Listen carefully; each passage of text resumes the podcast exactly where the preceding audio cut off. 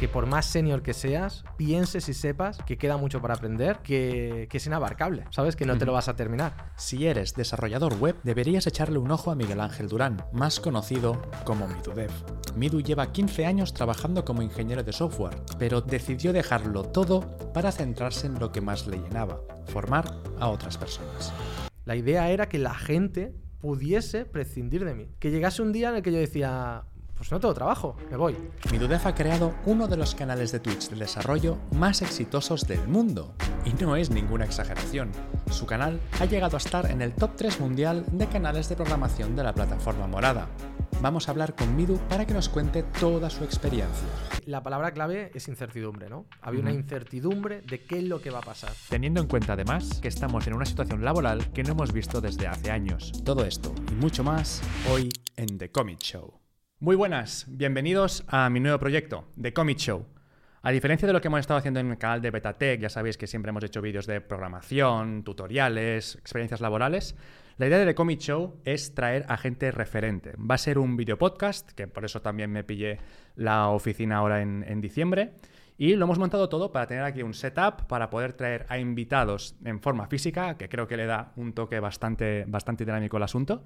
Así que la idea va a ser traer invitados referentes de tecnología, referentes pues tanto en Twitch como en YouTube, como en otras redes sociales, para que nos cuenten un poco pues quiénes son, experiencias que hayan tenido y básicamente pues tener una charla y aportar valor a la, comunidad.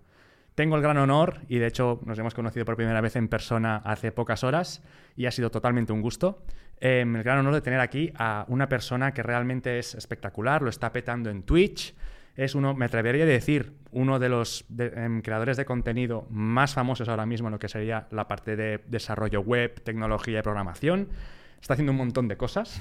No conozco a nadie ahora mismo en el sector que está haciendo proyectos tan distintos. Y seguramente ya sabéis de quién estoy hablando, ¿no? Ya he, dado como las claves. Ya os podéis imaginar quién es. Estamos hablando de Midudev. Hola, ¿qué tal? Gracias por estar aquí. Oye, qué bonito, Martín, todo lo que has dicho. Me he emocionado, ¿eh? Me estaba llenando, joder, que referente, haciendo muchas cosas, que ha sido un gusto conocerte, que te tengo que decir que ha sido igual, ¿eh? O sea, ha sido genial conocerte por primera vez. Además, lo bien que no lo hemos pasado, podríamos haber grabado un podcast antes, pero ahora pues podríamos tener ya tres horas grabadas, ¿no? Tranquilamente y, subirlas ahí, en el bar tomando un café. Pues nada, ha sido realmente em, un, pues, súper guay conocerte en persona, que hayas podido venir también aquí al, al, setup, que no siempre es fácil, ¿no? Sacar mm. tiempo para decir, no es una videollamada, no, está, no estamos online, ¿no? Mm. Tienes que desplazarte y todo esto. Por lo tanto, muchísimas gracias por estar aquí. Por suerte vivo cerca. O sea, no, no, sabíamos que, que, estábamos tan cerca y lo genial de, oye, en 15 minutos estoy ahí. Así que nada, no me cuesta y todo lo contrario, es un verdadero placer estar aquí contigo. No, pues muchísimas gracias de nuevo. Y más que nada me gustaría un poco empezar este, este podcast, pues que tú mismo ¿no? te presentes, que expliques un poco quién es Midudev, porque al final, claro, muchísima gente te conoce por tu aparición en redes, ¿no? Al final, mm. pues haces stream prácticamente a diario, estás muchísimo tiempo em, en directo enseñando a la gente a programar, pero realmente tu carrera profesional es mucho más larga. O sea, empezaste, pues, pues un poco como todos, ¿no? Trabajando en empresas. De hecho, recientemente has compartido ¿no? toda tu progresión. Em, y tu historia como streamer o como influencer, de alguna forma, es relativamente reciente, pues hmm. tres, cuatro años podríamos decir desde que pues, empezó todo el boom. Hmm. ¿Quién es Midudev? Y un poco que nos cuentes toda tu experiencia, un poco desde que empezaste, hmm. en qué pues en qué sectores has trabajado, ¿no? ¿Qué, ¿Qué, te ha llevado a ser lo que eres hoy? Mm, es una pregunta muy, muy, muy, difícil, ¿no? Porque cuando uno piensa en su carrera como programador, uno dice, ¿dónde, ¿dónde realmente empieza mi carrera y mis decisiones que me han llevado a donde estoy ahora? Yo empecé yo diría que el, primer acercamiento así, donde empezó toda esta carrera, fue con mi hermana, porque mi hermana tenía un ordenador, un Amstrad CPC 464, y tenía un, manual de instrucciones que tenía juegos ahí que te los podías copiar a mano en Basic, y que si te los copiabas bien funcionaban. Si te los copiaban mal, que es lo que me pasaba a mí, pues no funcionaban. Y ahí fue como mi primera aproximación un poquito en la programación, pero luego lo abandoné porque era muy pequeñito, y fue ya en la universidad que volvía un poquito a la programación, pero ahí yo había ya ido, ha trabajado desde en el Camp Nou como portero bueno, de seguridad de estos que están en el césped ah, para que la gente no, no salte.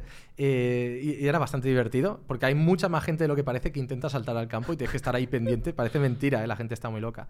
Hasta vendedor en el corte inglés, en el, en el aeropuerto, para, para, gestionar las comidas que se suben en los, en los aviones. O sea, Pero esto mientras estabas estudiando. Esto justo antes de estudiar y mientras estaba estudiando, porque yo me pagué toda mi carrera y todo, porque, no sé, era como que yo vengo de una familia un poco clase media, bueno, uno siempre piensa que es clase media y al final tampoco es Una clase trabajadora, digamos, ¿no? Y entonces, para que mis padres no tuvieran que soportar todo el... porque era bastante cara la universidad, ahora todavía más, lo cual, pues nada, un abrazo a la gente que me está viendo y que mucho ánimo que esté estudiando.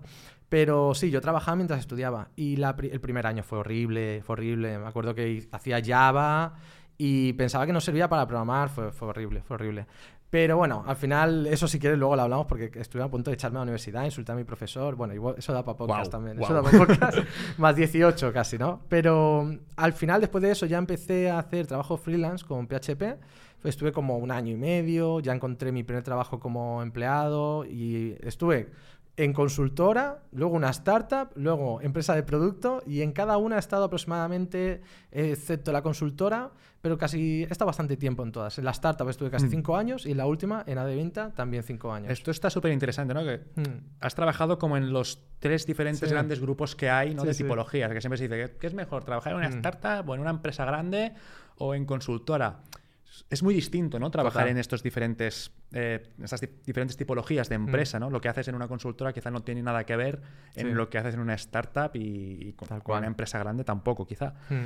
Entonces, ¿qué, ¿cuáles son las principales diferencias que dirías que tú te has encontrado, tú que has estado en las tres? Mm entre, yo qué sé, por ejemplo, consultora eh, y startup? Porque, por ejemplo, dices startup de producto. Sí, startup de producto. Pero, claro, es muy diferente una startup a una empresa de producto. Una empresa consolidada que tiene un producto, ¿no? Porque, mira, yo las tres tienen sus cosas buenas y sus cosas malas. A mí no me gusta quemar, por ejemplo, a las consultoras de que son carniceras, ¿no? Que son las cárnicas que tienen razón en muchas cosas, pero no todas son iguales. Y es verdad que una consultora lo que tiene es que a lo mejor lo que busca más es el resultado de cómo cuánto le puede cobrar más al cliente. No, no haces tu producto propio, por lo tanto, a lo mejor no es que lo vayas a hacer de mala calidad, pero sí que lo que estás buscando es ser mucho más pragmático, seguramente, en cuánto le puedes sacar, pero darle un valor al cliente para que te siga contratando, darle un mantenimiento y todo esto. Y se aprende mucho porque al final tienes que hacer lo que te diga el cliente. O sea, el cliente te dice, oye, necesito esto, vale, pues lo hago porque quiero cobrar. Y luego entre startups de producto, porque estuve en una startup noruega y una empresa de producto como Fotocasa, claro, la startup hay una presión de inversores, de que las cosas tienen que salir rápido. Ahí, por ejemplo, yo es donde me hice full stack porque necesitamos hacer un backend con Node. Oye, pues venga, a aprender. Era, un equipo pequeño. Era un equipo pequeño mm. y claro, tienes que hacer ahí de todo, lo que puedas, como puedas, en cuanto puedas, hay prisa. Esto tiene que estar para el jueves, que Telefónica lo quiere ver y así puede ser que invierta, ¿sabes? Cosas así que es verdad que te da una presión, pero aprendes mucho en muy poco tiempo. Y en cambio, en una empresa de producto, yo creo que ahí, yo, claro, cada empresa será un mundo. Lo que yo viví es que ahí sí que es mucho más importante la escalabilidad. En una startup no estás tan pendiente de que escale, estás más pendiente de que funcione y funcione ya.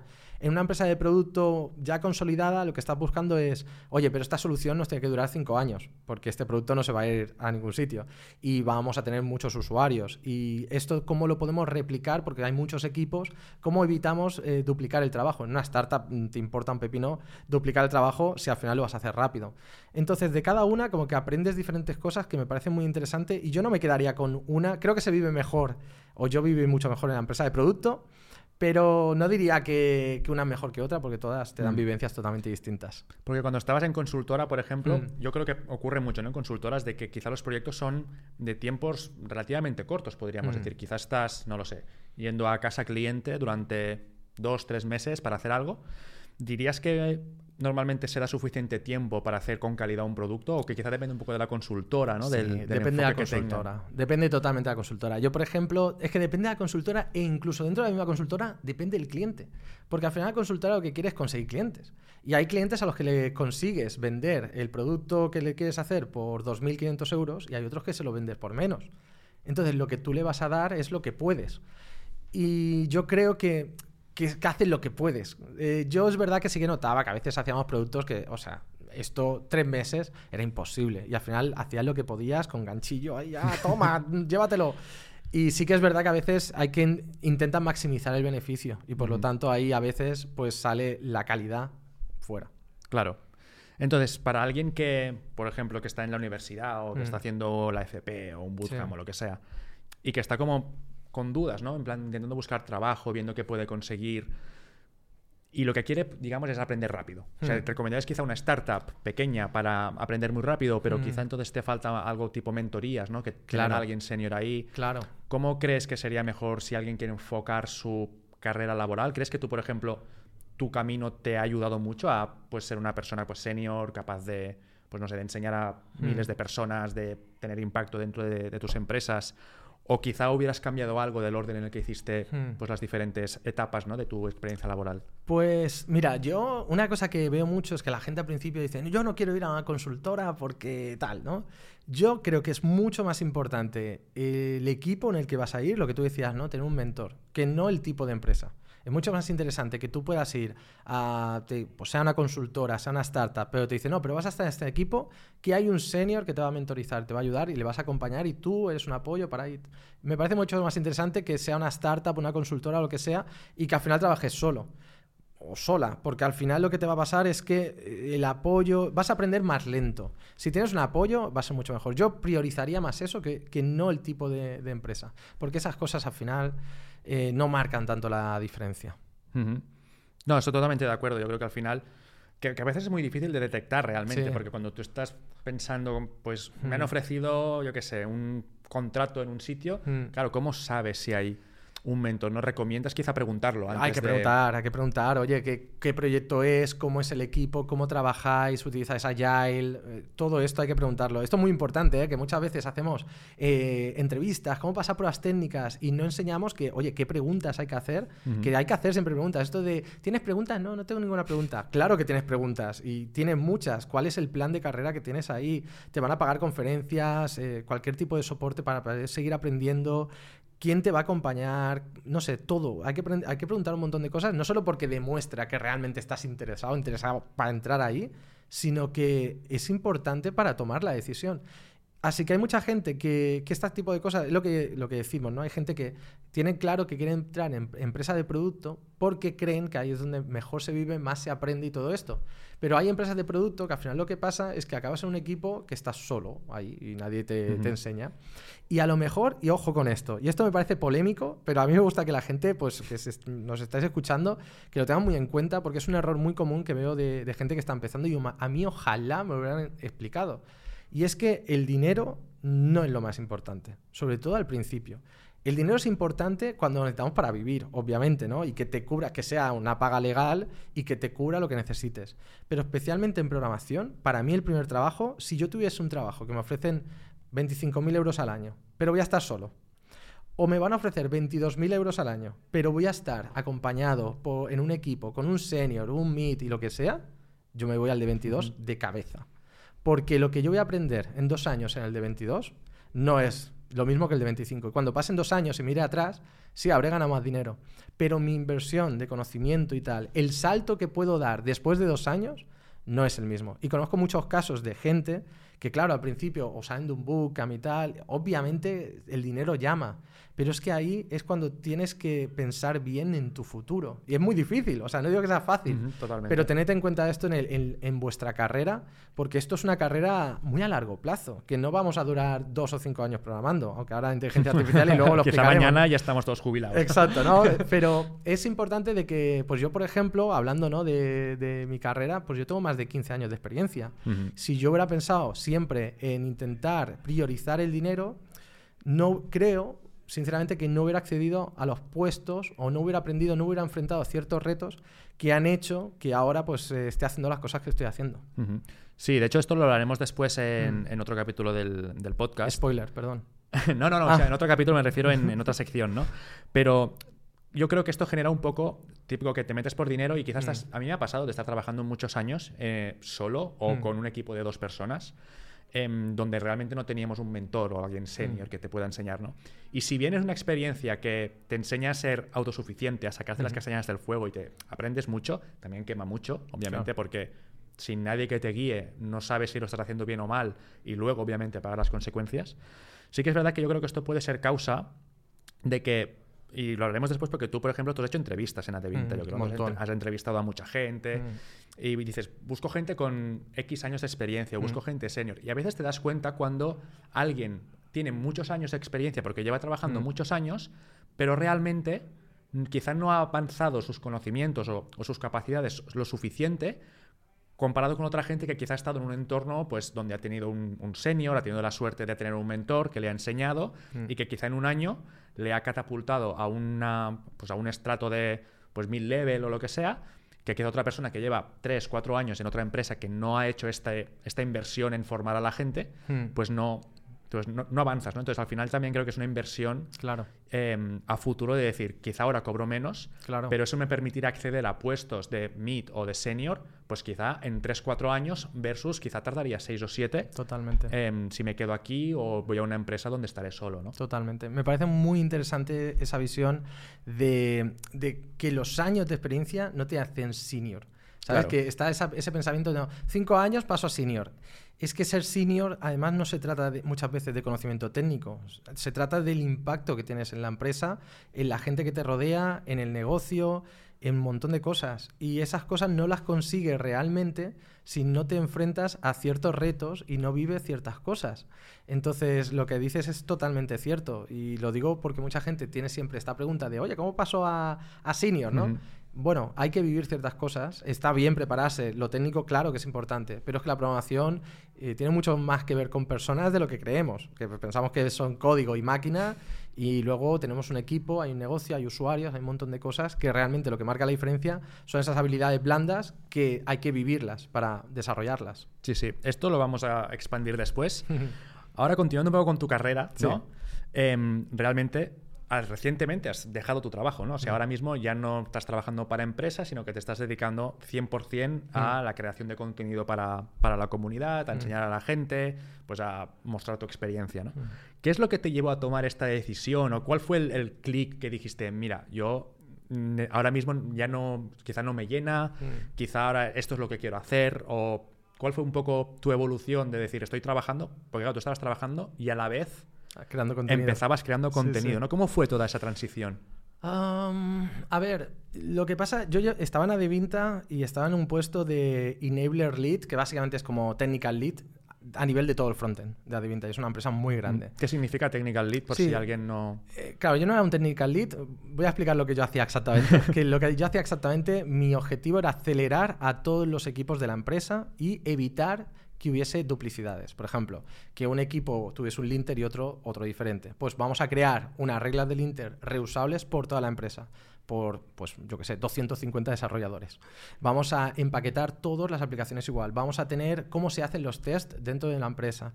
Catálogo de componentes, design system. Pues vamos a intentar unificarlo para que nadie tenga que hacer el mismo trabajo dos veces. Y además vamos a acelerarle con buenas prácticas. Vamos a hacer workshops, vamos a hacer mentorías, eh, todo lo que se necesite. Pues, por ejemplo, analíticas, A-B testing, lo que sea. Y solo lo vamos a desarrollar una vez para que todo el mundo lo utilice.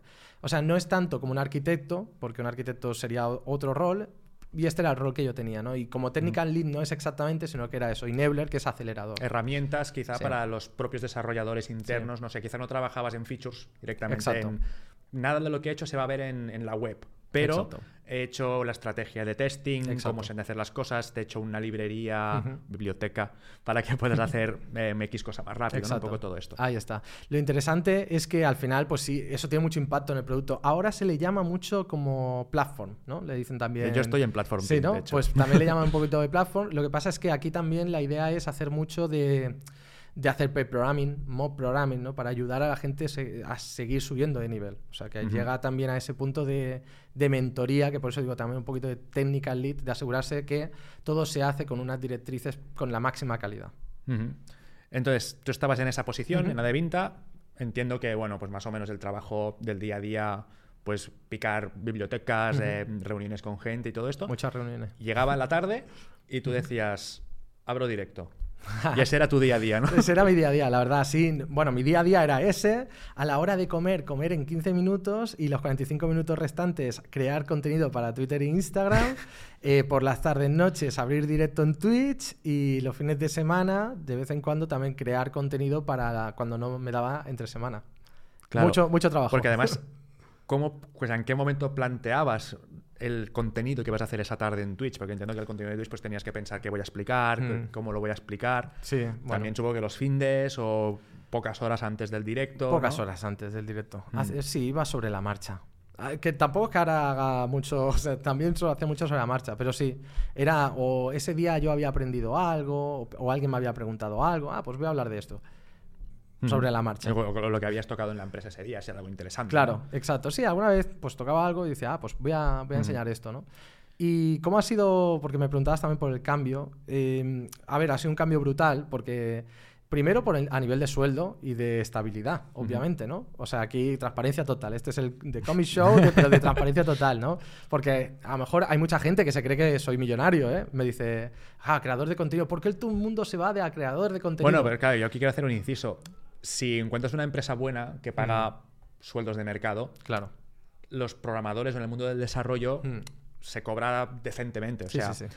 No, es no es comparable con quizá otras transiciones de otros creadores Claro. de contenido que Claro. tienen otro tipo de trabajos, Claro. sino que normalmente la gente que deja el trabajo para dedicarse a creación de contenido en programación normalmente renuncia a una gran cantidad de su Claro. sueldo y más si en una posición como la tuya de 15 años como Exacto. desarrollador senior. Sí, sí. Y que además no tengo, o al menos no estoy creando cursos, Claro. que no lo digo como algo negativo, pero obviamente si tuviera una academia de cursos, a lo mejor sí que podría monetizar mucho dinero y a lo mejor sí que me podría salir mucho más, eh, mucho más dinero del que tengo ahora. Que además, como mis sueldos están públicos, como has dicho antes, lo tengo en Twitter, podéis saber ¿no? que mi último sueldo era 80.000 euros al año, más un 20% de bonus, en el caso de que unas variables se, da- se diesen. Eh, entonces, claro, ahora mismo pues no llego mm, ni a la mitad, más o menos, tal y como está ahora. ¿eh? Mi objetivo es intentar ir subiendo y llegar, pero ¿cómo ha sido? Primero la estabilidad, ¿no? Dejar esa estabilidad de lado y entonces empezar a pensar en una forma diferente, más divertida quizás, ¿no? Tener que ser más creativo. Pero, pero también a veces un poquito más de miedo de depender de ese patrocinador, de que Claro. te salga bien esta Antes actividad. siempre tenías la red, ¿no? La Claro. salvaguarda de decir, Exacto. bueno, si hoy no me apetece subir vídeo o hacer No directos pasa y nada. lo dejo, tengo el trabajo. ¿no? Claro, ahora es mi trabajo, Claro. crear, crear cosas. Eh, luego también, lo bueno es que me ha permitido hacer cosas que de otra forma no hubiera podido hacer, ¿no? La MiduConf el año pasado, que hicimos una conferencia que fue tremenda en Twitch, gratis para la comunidad, que vinieron, no sé si eran más de 75.000 personas. No sé, o sea, Se dice es- rápido, un- ¿eh? se dice muy rápido, pero es un sueño hecho realidad, como, wow, hemos podido crear algo en Twitch que parece que es de videojuegos para la comunidad hispanohablante, que no es la anglosajona, que ha sido como uno de los eventos, la categoría de programación en Twitch más grande de la historia. Y pues no podría haberlo hecho con el trabajo, imposible. Ujú. Viajar a México, Argentina, a un montón de países latinoamericanos que al final pues, requiere mucho tiempo, esfuerzo, cansancio, porque son vuelos largos Sí, sí. y no hubiera podido. Y ahora, pues hacer el AdventGS de diciembre totalmente gratis y con ese esfuerzo que, pues la gente, más de un millón de visitas en un mes, gente de Japón participando. Y al final lo hice en, en dos meses de desarrollo, pero que no hubiera podido. ¿Sabes? O sea, me ha permitido eso, hacer, intentar hacer cosas más bonitas, como sueños que tenía de no tener tiempo y ahora sí poder vol- volcarlo. Pero bueno, más divertido, soy más feliz, que eso es lo importante. Eso, eso, eso es importante porque al final entiendo que la decisión la tomaste Mm. porque ya era insostenible, ¿no? Supongo que... ¿Cuánto tiempo estuviste compaginando ambas cosas? Mm, Yo diría que dos años y medio a full, o tres, sí, a Mm. full, ¿no? Empecé con cinco años, o sea, Sí. ya desde que empecé en Adivinta ya estaba más o menos compaginando, pero muy poquito. Pero poco a poco fui creciendo porque me daba cuenta, pues, oh, pues tiene muy buena pinta, quiero hacer más. Y, y sí, al final ya, y la razón por la que me fui de Adivinta no es que estaba infeliz, mi sensación, Martí, para explicártelo así, para que la gente lo entienda y para que veas cómo me sentía exactamente, es como cuando te pasas un videojuego y lo estás jugando por segunda vez y el juego te gusta, pero ya te sabes todo, ¿no? Y, y además tienes el nivel ya chetado y todo esto, y mi sensación era, es que mi crecimiento aquí ya no, no puedo ir a más, se acabó. Y entonces yo sigo, mucha gente se cree, es que todo el mundo deja de desarrollar, y yo todo lo contrario, yo estoy desarrollando ahora mucho más que antes, porque creamos proyectos en, en live, en vivo, hacemos un montón de desarrollo. Y me lo paso muy bien porque justamente puedo aprender cosas que antes no tenía por culpa del trabajo, no por culpa, sino porque me pedían otro tipo de cosas que ya me sabía que tenía que dar soporte. Así que esa fue un poquito la razón, ¿no? Esa sensación de, es que ya me pasa el juego. Totalmente, ¿no? Ya te conocías el código, mm. ya eran quizás las mismas preguntas, los mismos problemas uno tras otro. El típico, no sé, el típico proyecto que siempre quieres hacer y nunca lo mm. hace la empresa porque no se prioriza y siempre la misma cantinera, quizá. Lo típico que mm. estás, estás bien, tu trabajo te gusta, tus compañeros seguramente eran pues encantadores, y estabas feliz, pero lo que era a ti como de llenarte a nivel personal, claro. notabas quizá como que pues todo lo que hacías por las tardes te, llenaba más. Exacto. Y fue difícil el decir, entrar en la empresa, ir a tu jefe y decirle, oye, que, que me voy. Yo la verdad siempre he sido una persona muy transparente y muy honesta porque me gusta que, que... Mira, yo siempre creo que si a alguien le pilla algo por sorpresa, es que no has hecho algo bien. Ya sea tu jefe, que te van a despedir. Y si te pilla por sorpresa, mal asunto, ¿no? Entonces yo con mi jefe siempre he sido transparente de, oye, yo últimamente no me siento igual, de que no me está llenando esto, ¿no? Y me decía, ¿qué podemos hacer y tal? Bueno, podemos intentar esto. Y íbamos intentando, hablando, y yo le decía, ya desde hace mucho, mucho tiempo, le decía, yo creo que igual en algún momento o me tomo años sabáticos o algo. Le ibas dando pequeños avisos, ¿no? Sí, sí, exacto. Entonces, cuando se lo dije, me dijo, bueno, ya me lo esperaba porque ya me ibas diciendo. Entonces, no fue, no fue difícil. Tuvimos una conversación normal. De hecho, yo en streams, en Twitch, a la gente se lo decía y gente de mi empresa me decía, oye, ¿qué has dicho en el Twitch? ¿Que, que estás aburrido del trabajo? Y yo decía, bueno, pero es que mi jefe lo sabe. O sea, se lo he dicho a mi manager y eh, somos colegas y no, no, es ningún secreto. Exacto. pero no pasa nada, que sigo siendo profesional y estoy ahí al 100%, no, no hay ningún problema. Pero sí, pasa esto y no, hay ningún problema. Yo, yo es que muchas veces prefiero que sea así a esto, ¿no? De que luego son las rupturas estas súper complejas de qué sorpresa, que te vas, no, no te vayas, pero ¿cómo no has dicho nada? Yo creo que así lo mejor que te puede pasar es que la gente te entienda, que si te quieren retener y pueden hacer algo para ello, lo hagan con tiempo, que no luego esas contraofertas extrañas de no, último momento y tal. No, mira, si por, te subo 10.000 euros al año el sueldo y a ver si te quedas, ¿no? exacto, exacto. Ese es el tema. Y ahora hablando un poco, ¿no? Ahora llevas ya unos cuantos meses mm. dedicando 100% a Twitch. ¿Crees que en algún momento quizá echarás de menos el volver a trabajar en una empresa o el... Hmm. No digo una empresa grande, ¿eh? pero yo qué sé, quizá en una startup, ya sea de otro, incluso una empresa tuya, ¿eh? me refiero, hmm. a hacer algo que no sea tanto para, digamos, hmm. redes sociales, sino más como para producto. ¿Crees que lo echarás de menos en algún punto? Yo creo que sí, y de hecho mi objetivo, y esto lo digo mucho, ¿no? Porque mucha gente dice creador de contenido, tal, pero claro, yo es que no me quiero alejar del desarrollo de producto. De hecho, estamos desarrollando productos constantemente. Hicimos noviembre Codember, eh, diciembre Advent.js y yo el Advent.js lo considero un producto.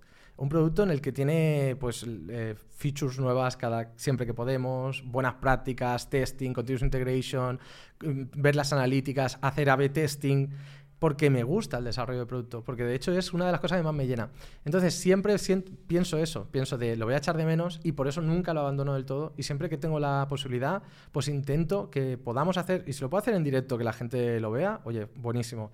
Pero ya lo vamos haciendo, ¿sabes? Porque es que realmente lo, voy a echar de menos, lo echo de menos y no me quiero desligar, porque me parece lo más bonito de la programación cuando la programación en realidad tiene un objetivo. No programar por programar. Yo entiendo que eso también, em, a mí, por ejemplo, lo que me mm. pasaría por la cabeza es que es lo que te mantiene un poco, digamos, con los pies en la tierra. Exacto. ¿No? Porque si nos ponemos todas a hacer divulgación de cosas teóricas o cosas que, pues yo qué sé, no, tenemos la experiencia práctica, ¿no? Intentar mantener esa experiencia práctica, creo que en tu caso es lo que te da mm. ese plus de mm. credibilidad en cuanto a lo que explicas, que dices, no, mira, es que yo te enseño eso, pero es que aparte de haber trabajado en empresas, de haber hecho hay años, años, años y horas, horas de, programación. Mira, tengo Advent.js, que es un producto que funciona, está en producción, lo usan miles de personas y está ahí. Y además lo hemos hecho en directo y lo, que, lo que he usado para hacer eso es lo que te enseño, ¿no? Exacto. Entonces yo creo que eso es, em, o sea, comparto totalmente lo que, lo que has dicho.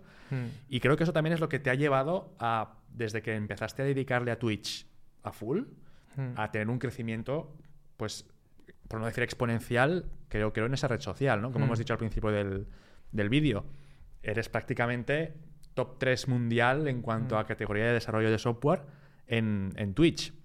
¿Cómo has vivido ese, crecimiento? ¿Fue, de golpe o notaste como que de golpe el motor empezaba a girar y decías, hostia, que, hay mil personas en directo, ¿qué está pasando? Sí, yo me acuerdo, el primer directo no llegábamos a 100 personas y, yo estaba súper contento porque decía, wow, em, ¿cómo, ¿cómo, puede haber casi 100 personas interesadas en verme aquí en Twitch sobre programación. Y la verdad es que sigo teniendo como esa sensación cuando pues veo ahí 1500 personas. Y ¿cómo? O sea, yo me imagino 1500 personas y, y, alucino, pienso, 1500 personas están aquí ahora mismo eh, para escuchar hablar de programación. Entonces, no sé en qué momento fue. Lo bueno que creo y considero es que ha sido bastante orgánico el crecimiento, ¿no? Y de hecho es algo que agradezco mucho, porque si hubiera sido un crecimiento muy bestial de repente, me hubiera hasta asustado en el sentido de decir, ostras, eh, ahora yo qué hago con tanta gente. Pero fue, fueron 100, 150, 200, 250. Ha sido como bastante lineal y ahora pues estamos 1400, 1500 yo creo que ha sido por ser más constante que otra cosa. A lo mejor por ser pesado, ¿sabes? De estar ahí todos los días y a lo mejor sí, de hacer cosas un poco diferentes, de intentar salir un poco de lo, normal, ¿no? De vamos a hacer una conferencia de programación en Twitch, vamos a intentar lo de AdvenJS, lo hacemos en directo, hacemos el clon de la Kings League, ¿no? Y lo voy a hacer en directo, vamos a intentar hacerlo y mejor que la página oficial. Y entonces me denuncian los abogados y os enseño el PDF para que veáis cómo casi me, me meten en la cárcel. Pero creo que eso está muy bien, pero también creo que, he tenido suerte. ¿Sabes? Que eso muchas veces la gente... No, no pienso en la suerte como algo místico, pero sí que creo en, el azar de que, oye, le he podido caer bien a, a, la gente adecuada. Se ha hecho un grupo, una comunidad muy bonita. Me siento muy afortunado en el sentido de pues mira, me he rodeado de la gente adecuada, han venido los invitados indicados, eh, me han invitado empresas a eventos en concreto y a lo mejor todo me ha ayudado, obviamente, pues todo el trabajo que hay detrás y tal, ¿no? Pero me siento afortunado porque realmente pienso, no sé que no solo es por el esfuerzo que he tenido aquí, sino porque también se ha hecho un grupo de personas humanas muy bonito y tengo la suerte de disfrutarlo y, ahí estoy. Bueno, es que la comunidad de desarrollo no todas las comunidades tienen como sus mm. cosas, ¿no? Todo el mundo sabe, por ejemplo, la comunidad del videojuego Rust tiene fama de ser mm, tóxica, ¿no? Pero creo que la comunidad en cuanto a desarrollo siempre es mm. gente pues, que quiere aprender, que quiere aportar y es bastante sana, ¿no? En general, los creadores de contenido con los que hemos hablado, pues con sus comunidades siempre son todos eh, muy propensos a ayudar, muy entienden las dudas y todo esto. Me gustaría estirarte un poco más el tema de la Kings League. Ojo. ¿No? Que estabas, que has comentado, casi me denuncian, bueno, me denuncian, casi me voy a la cárcel. ¿Puedes explicar un poco qué es esto de, bueno, qué hiciste con el, con el proyecto de la Kings League? Para que no lo sepa, la Kings League es el proyecto este de Ibai y de Girard Piqué, ¿no? Que tienen como pequeños equipos de fútbol y, bueno, hacen partidos directamente.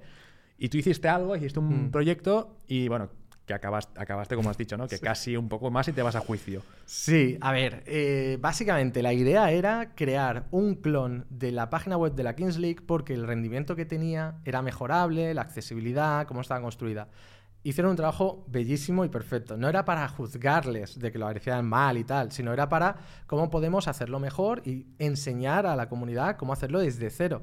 Y la idea no era crear solo la página web y clonarla, sino era mejorarla y crear la API, scrapearla y crear una API abierta y pública. Lo hicimos, fue un éxito y mucha gente participó, fue tendencia mundial en GitHub durante tres semanas. Hasta que llegó un día, porque culpa mía, o sea, no les he hecho culpa, tienen toda la razón la gente de la Kings League. Pillé yo el dominio kingsleague.dev. O, sea, todo empezó por el dominio. Bueno, yo creo que en, general, ¿no? Eh, creo que empezó por un tweet, porque puse un tweet en el que puse como estábamos creando eh, la página alternativa de la Kings Arroba Ibai Llanos. sí, sí, creo, yo creo que yo no fui, pero alguien sí que puso arroba Ibai Llanos y de hecho el equipo de porcinos que tiene cuenta me escribió y me dijo qué chula la página, me encanta. Ya, o sea que ahí lo dejo, ¿eh? Ahí lo dejo. Si quieres, Ibai, yo te hago la página de porcinos. Entonces, empezó un poco así, me imagino que se enteró alguien y, ya está. Y ahí, con toda la razón, porque ¿qué pasó? Que también buscabas Kings League en Google, nuestra página tenía mejor rendimiento, estaba muy fina, y ya empezaba a salir por encima de la oficial. Porque Google tiene en cuenta a la hora de ordenar el rendimiento. los resultados en cuanto a SEO. Y los enlaces. ¿Y qué pasa? En GitHub, en tendencias de GitHub, en gente que lo está compartiendo en Twitter, en sus portfolios, en donde sea, mucha gente está hablando más del dominio de Kingsley.dev que del oficial. Entonces, de repente, pues no en todas, pero en muchas búsquedas, pues salía mejor por encima. Y yo creo que ahí eh, empezó el problema Pero, bueno. Luego no pasó, o sea, acabó todo bien, no pasó nada. A ver, fue, me llegó un correo un día, hola, muy buenas tardes, eh, Miguel Ángel Durán, mi Dudev, sí, eres tú, pues bueno, un PDF de 15 páginas con un montón de capturas de pantalla y todo lo malo que te puede pasar si no retiras en menos de 48 horas la página, ¿no? La verdad, en principio bien, yo súper bien, o sea, lo entiendo 100%, ¿eh? no tengo ningún problema. Pero es verdad que les dije, oye, no se importa si dejamos la API. ¿El, ¿El, repo lo pudiste mantener? Sí, sí, el repo. Yo creo que ellos querían que lo quitase, pero como no lo explicaban, yo lo miré mm. de arriba abajo, de hecho se lo pasé a ChatGPT para que me dijese, ¿me dice algo de que quite el repo? Y me dijo, no. Y yo, vale. Y como no decían nada, pues bueno, yo dije, mira, si me lo piden, pues lo quito. Pero bueno, la gente pueda seguir aprendiendo. Le pedí a ver si podíamos dejar la API eh, porque me parecía muy interesante, el escarapeo funcionaba automáticamente y le dije, para que más gente pueda construir productos sobre la Kings League, que no sea esto, ¿no? Y que sea algo totalmente ajeno y que puedan practicar, porque esto le ayuda a muchos desarrolladores, me dijeron que no, por desgracia, y me dijeron, no, nosotros ya tenemos nuestra API, ciérrala. Y yo, vale, vale. Y la, la cerré. Y ya está, e-, esa es toda la historia. O sea, no hubo sangre y desde aquí un saludo a Gerard Piqué, que claramente no le hizo gracia.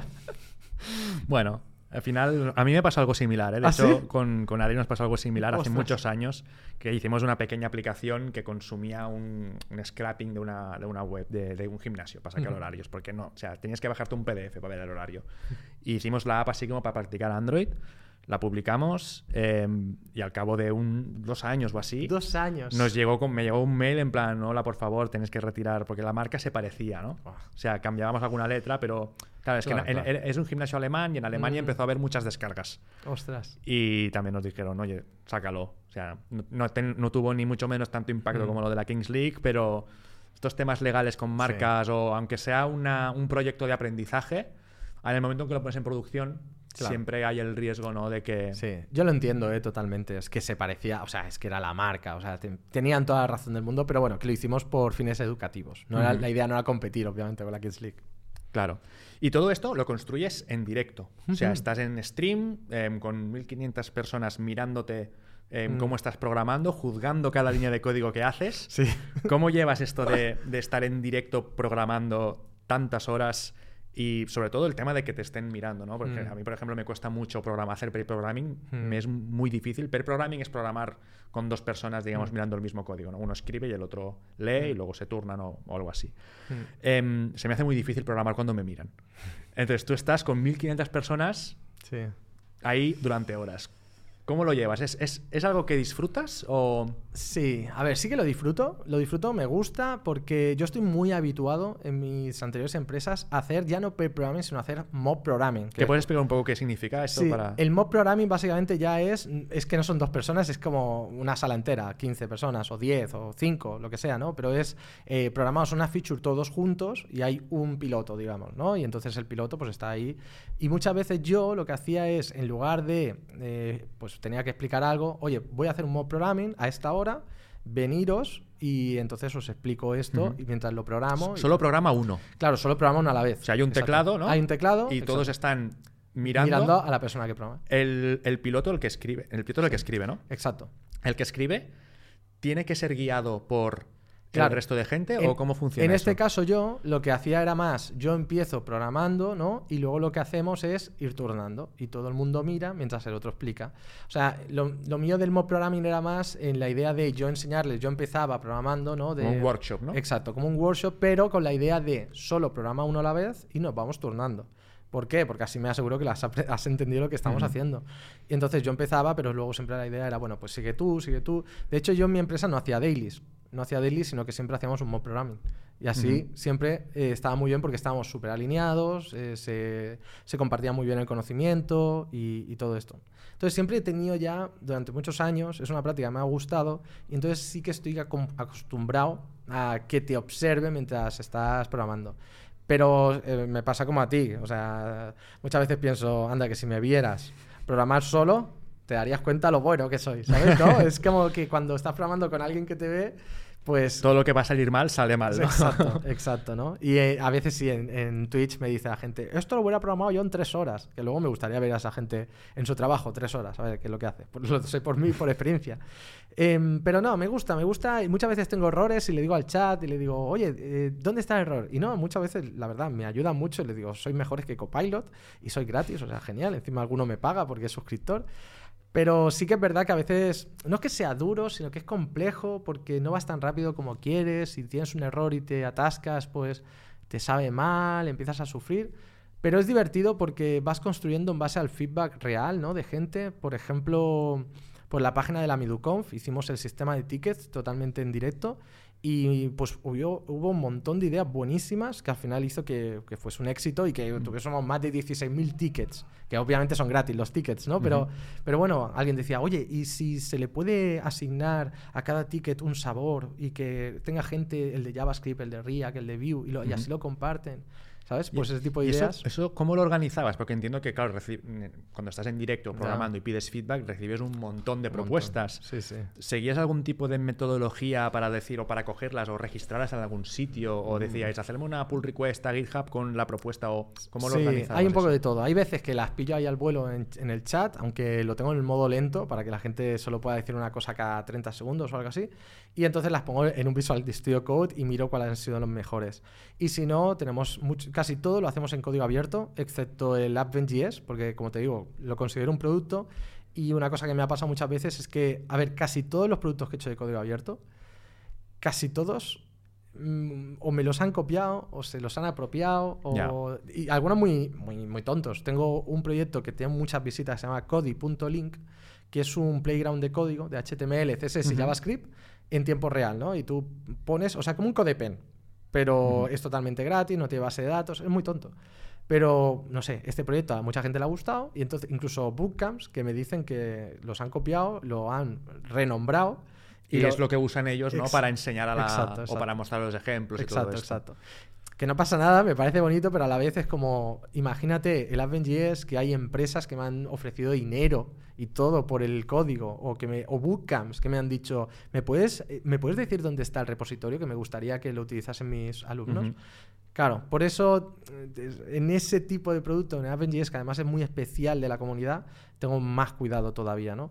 Pero, pero no, casi siempre lo hago de código abierto y la gente puede hacer PRs, issues y eso es lo que suelo utilizar. O el Discord, que el Discord también ayuda un montón a que haya conversaciones mucho más, más largas y de hecho tengo un canal que es solo de suscriptores, que ahí es donde me, dan mejores ideas en el sentido de que me conocen más y yo les puedo contestar y ahí se generan también ahí se genera discusión de la feature. No es, solamente un titular, sino que entras en, bueno, pues, qué os parece si en vez de hacer esto lo hacemos de esta otra forma? O qué lenguajes pondríais, no como flavors, porque no podemos poner todos. Exacto, tal cual. Súper interesante.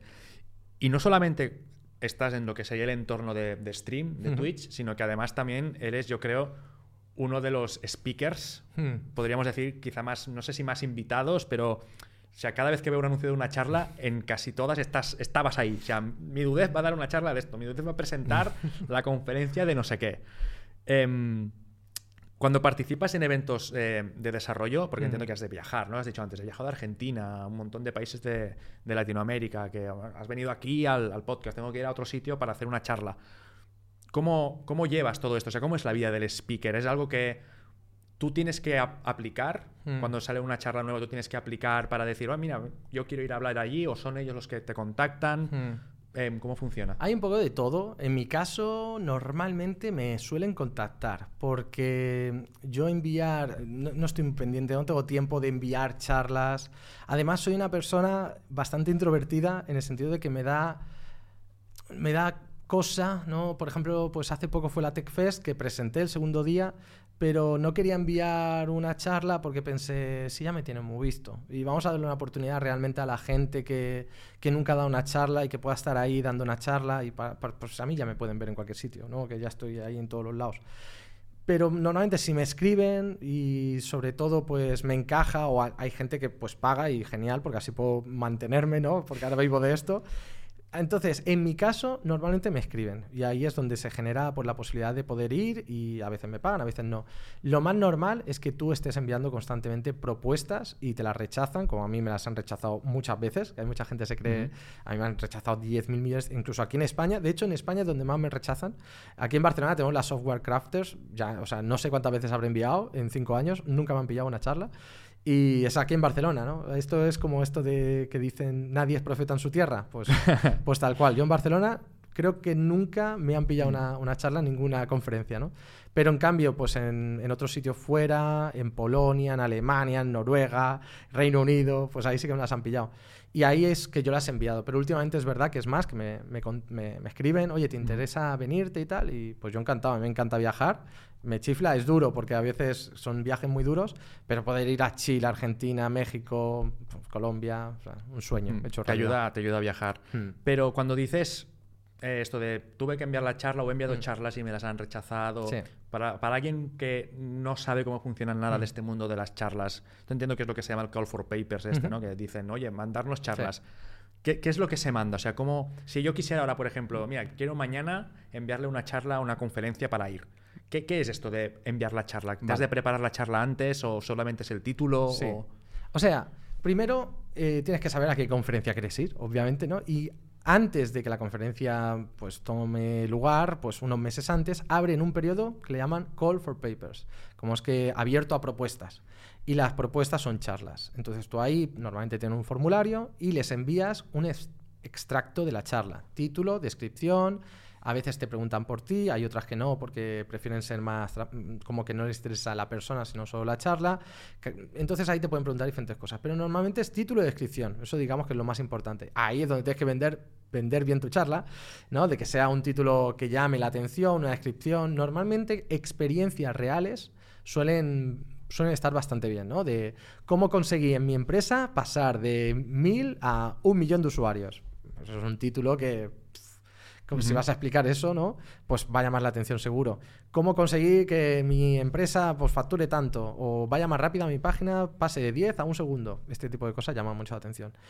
Eso lo envías y a partir de ahí te la pueden, después de un tiempo, te pueden decir, oye, la hemos aceptado, te la hemos rechazado. Una vez que te, cuando te la rechazan, dependiendo del sitio, hay algunos que te dan feedback incluso, ¿no? Que te dicen, oye, no la hemos aceptado por X, o has tenido falta de ortografía, es que no parece interesante, no encaja con la, lo que sea. Hay otras que te dicen que no y ya está, o no te dicen nada. Y las que cuando te la aceptan, pues ya en ese momento sí que lo interesante es empezar a preparar la charla. O sea, no hace falta que tengas la charla preparada antes, pero ahí que ya sabes que la vas a dar, sí. Y entonces normalmente si te entran viajes y tal, pues te dicen cuándo quieres viajar, si vas a ir con tu pareja, hay algunas que sí que te lo cubren. No todas las conferencias cubren viaje, pero la mayoría sí. Y ya está. Y entonces vas a dar la charla y a disfrutar ese momento de nervios máximo que nunca se pasan. Porque al prepararte la charla entiendo que es como pues, hacer una presentación PowerPoint quizá, ¿no? Y de qué puntos voy a hablar, una presentación como de las que se hacen en clase. Exacto, ¿no? tal cual, sí, te pones ahí a hablar al público y a decirle... Lo más interesante es que sea pues una charla que realmente no sea de autopromoción, suelen ser las más, las que son de autopromoción, que existen muchas, ¿no? De, pues mi vida, ¿no? Yo hace cinco años hacía esto, esa es un poquito como más de autopromoción y bueno, puede ser que encaje en el público, pero que sea algo más de, o de aprendizaje, o una vivencia tuya que realmente te cambió, cosas así, eso suele encajar bastante bien y que sea como una historia que la gente pues, pueda empatizar y aprender algo. y, y, es distinto, porque claro, tú a diario hablas con 1.500 personas, mm. pero claro, no están allí, ¿no? Están como detrás de la cámara. Sí, sí. Siempre tú estás en, pues, en tu setup. Claro, eso debe ser muy distinto a estar en un escenario con focos y no sé, ¿cuánta gente puede haber en las charlas que has estado? Es muy distinto. 300 personas. Sí, 300, 500, 1000. En la Platzi Conf creo que había 5000 personas. Es la más grande que he ido. Mucha gente. Mucha gente, mucha gente. Muy diferente. Eh, y cada conferencia es un mundo. El público es distinto. Eh, hay un público que dice, no, es que son estudiantes, ¿no? Pues hay mm. otros que no, aquí solo vienen seniors. No, aquí viene gente un poco de todo, de tecnología. Entonces hay gente que a lo mejor ni interesa de programación es complejo. O sea, cada conferencia es un mundo y la conexión que tienes con el público es distinta. Y tienes que prepararte la conferencia muy importante, muy importante este consejo, que mucha gente no tiene en cuenta, de saber este público para adaptar tu charla. Porque no puedes dar la misma charla para un público distinto. La conexión, los chistes, lo que vas a contar, cómo lo vas a contar, todo cambia, ¿no? Esto al final se hace con práctica, ¿no? Mucha, mucha experiencia. A mí me ha pasado, ¿no? Que he ido a un público, eh, en una, una, charla me ha ido súper bien en un sitio, he ido a otra y la gente así que parecía un palo de me importa un pepino lo que me estás contando, que esto acabe ya. Hmm, sí, sí. Y al final todo esto son como las diferentes, no verticales, ¿no? Pero como hmm. las diferentes patas que pues tú utilizas para pues ayudar a la gente, pues... si alguien quiere venir a, forma física a una charla, pues tú haces ponencias para allí, em, para hacer stream, pues gratuitamente la gente puede entrar en tu canal de Twitch, Mm. verte programar pues proyectos como la Kings League, em, explicar, no sé, cómo funciona React, cómo funcionan ciertas cosas que yo no soy frontend y la verdad me iría bastante bien pasarme más Pásate, por, pásate, tus, por tus streams, pero al final todo esto no son como partes para ayudar a crecer a la gente Mm. que está interesada en el mundo de desarrollo y que pueda, digamos, pues avanzar en su carrera o crecer como profesional, ¿no? Mm. Entonces, recuperando un poco lo que hablamos al principio del tema de la seniority. Un Mm. poco todo esto va enfocado a decir, oye, pues en tu caso vamos a intentar, yo creo que tu contenido es más quizá de no junior 100%, sino alguien que ya tiene alguna experiencia desarrollando, pues para dar ese paso extra más allá, para llegar a ser pues mid-level, senior o lo que sea. Em, ¿Cuáles crees que son estas características ¿no? que tú intentas transmitir que pueden ser importantes para alguien que está en ese punto de decir, oye, yo ya sé programar, me Mm. defiendo en JavaScript, pero quiero ir más allá, ¿no? Quizá no es tanto algo técnico, pero quiero ir más allá, quiero llegar a saber qué tengo que hacer para ser senior. Mm. Entonces, ¿cuáles son esos pasos o esas características que tú dirías, mira, pues estas, centrarte en soft skills o necesites más expertise técnica? O sea, ¿qué recomendación le darías a alguien que quiere crecer en ese punto? Hmm, Es una pregunta que podríamos hacer un podcast completo de Solamente esto. de esto, ¿no? Totalmente, totalmente. Eh, yo creo que pasando ya de la parte técnica en la que al final, eh, la parte técnica, lo más interesante es que lo puedes aprender. ¿Sabes? La parte técnica es cuestión de que la puedes aprender.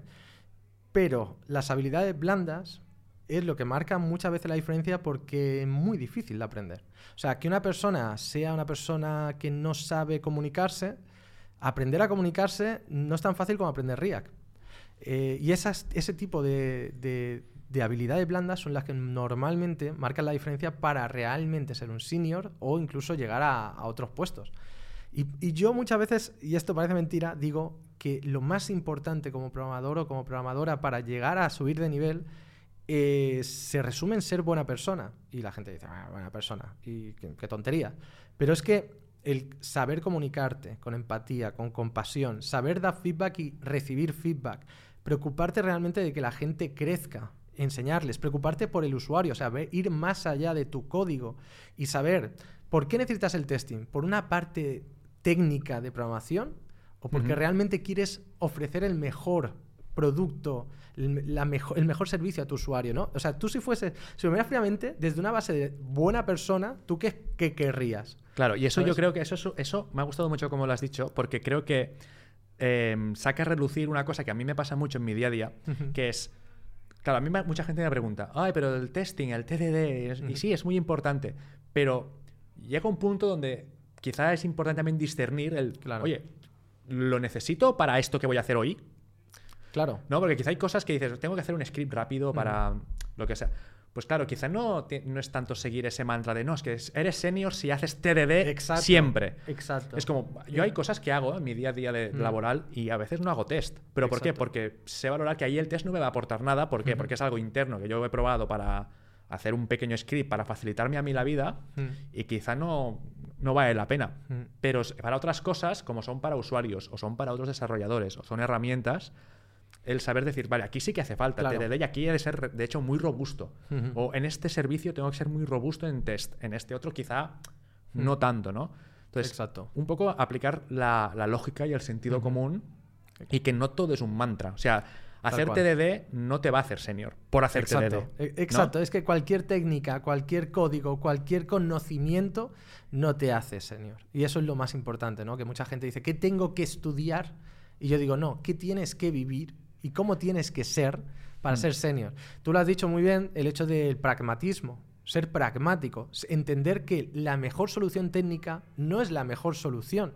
Tú puedes decir, no, es que técnicamente TypeScript, por ejemplo, pues te ofrece un montón de ventajas, desarrollo, eh, experiencia de desarrollo y tal. Voy a hacer un script y lo necesitamos y hay que hacer, oye, lo voy a hacer con JavaScript, con Python, con lo que tú quieras. eh, ah, no, pero es que ¿cómo no lo vas a hacer con las mejores prácticas y tal? No, no, porque esto no es lo importante. Saber discernir lo importante, ¿no? De lo realmente importante, eso son estas cosas que marcan un poco la diferencia. Y el otro día, justamente hablando de esto, me decía alguien, no, pues yo soy senior y a mí no me gusta hablar con la gente porque no me gusta que me molesten y yo lo único que soy senior porque yo doy mucho valor a la empresa, pero yo no quiero hablar con mis compañeros porque me caen mal y me hacen perder el tiempo, ¿no? Y yo digo, es que ¿cómo puedes considerarte senior cuando tú realmente será muy bueno técnicamente, pero para mí un senior tiene que acompañar a su equipo. Si no, o sea, que, no, no, eres un senior. De, hecho, es el mayor impacto que puede hacer. Eh, ¿no? Claro. Si una persona no ayuda a.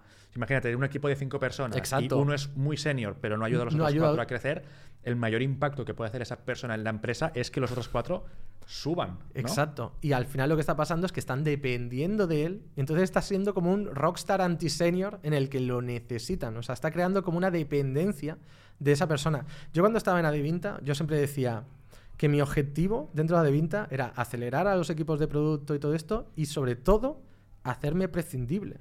La idea era que la gente pudiese prescindir de mí, que no me necesitasen, que llegase un día en el que yo decía, pues no tengo trabajo, me voy. ¿no? Ese era, que a lo mejor nunca llegaba, ¿sabes? Esto es como, pero es el objetivo, porque esto lo que hace es, es que todo la, toda la empresa necesita crecer si queremos hacer, de nuevo, lo de buena persona, porque se trata de que tú no eres el centro y de que tu código, no, se trata de qué impacto puedes tener a toda la organización, a todas las personas y hasta el usuario con las cosas que estás haciendo. Y yo creo que ese es realmente el crecimiento que, la gente tendría que buscar. O sea, me encanta esta charla porque de hecho aquí tengo apuntado una pregunta que es Em, ¿Crees que hay un camino definido para llegar a ser senior? Pero que ya hmm. lo has contestado porque has dicho, en plan, no hay una receta para llegar a ser senior. Y yo te he apuntado, senior es algo que se hace o sucede.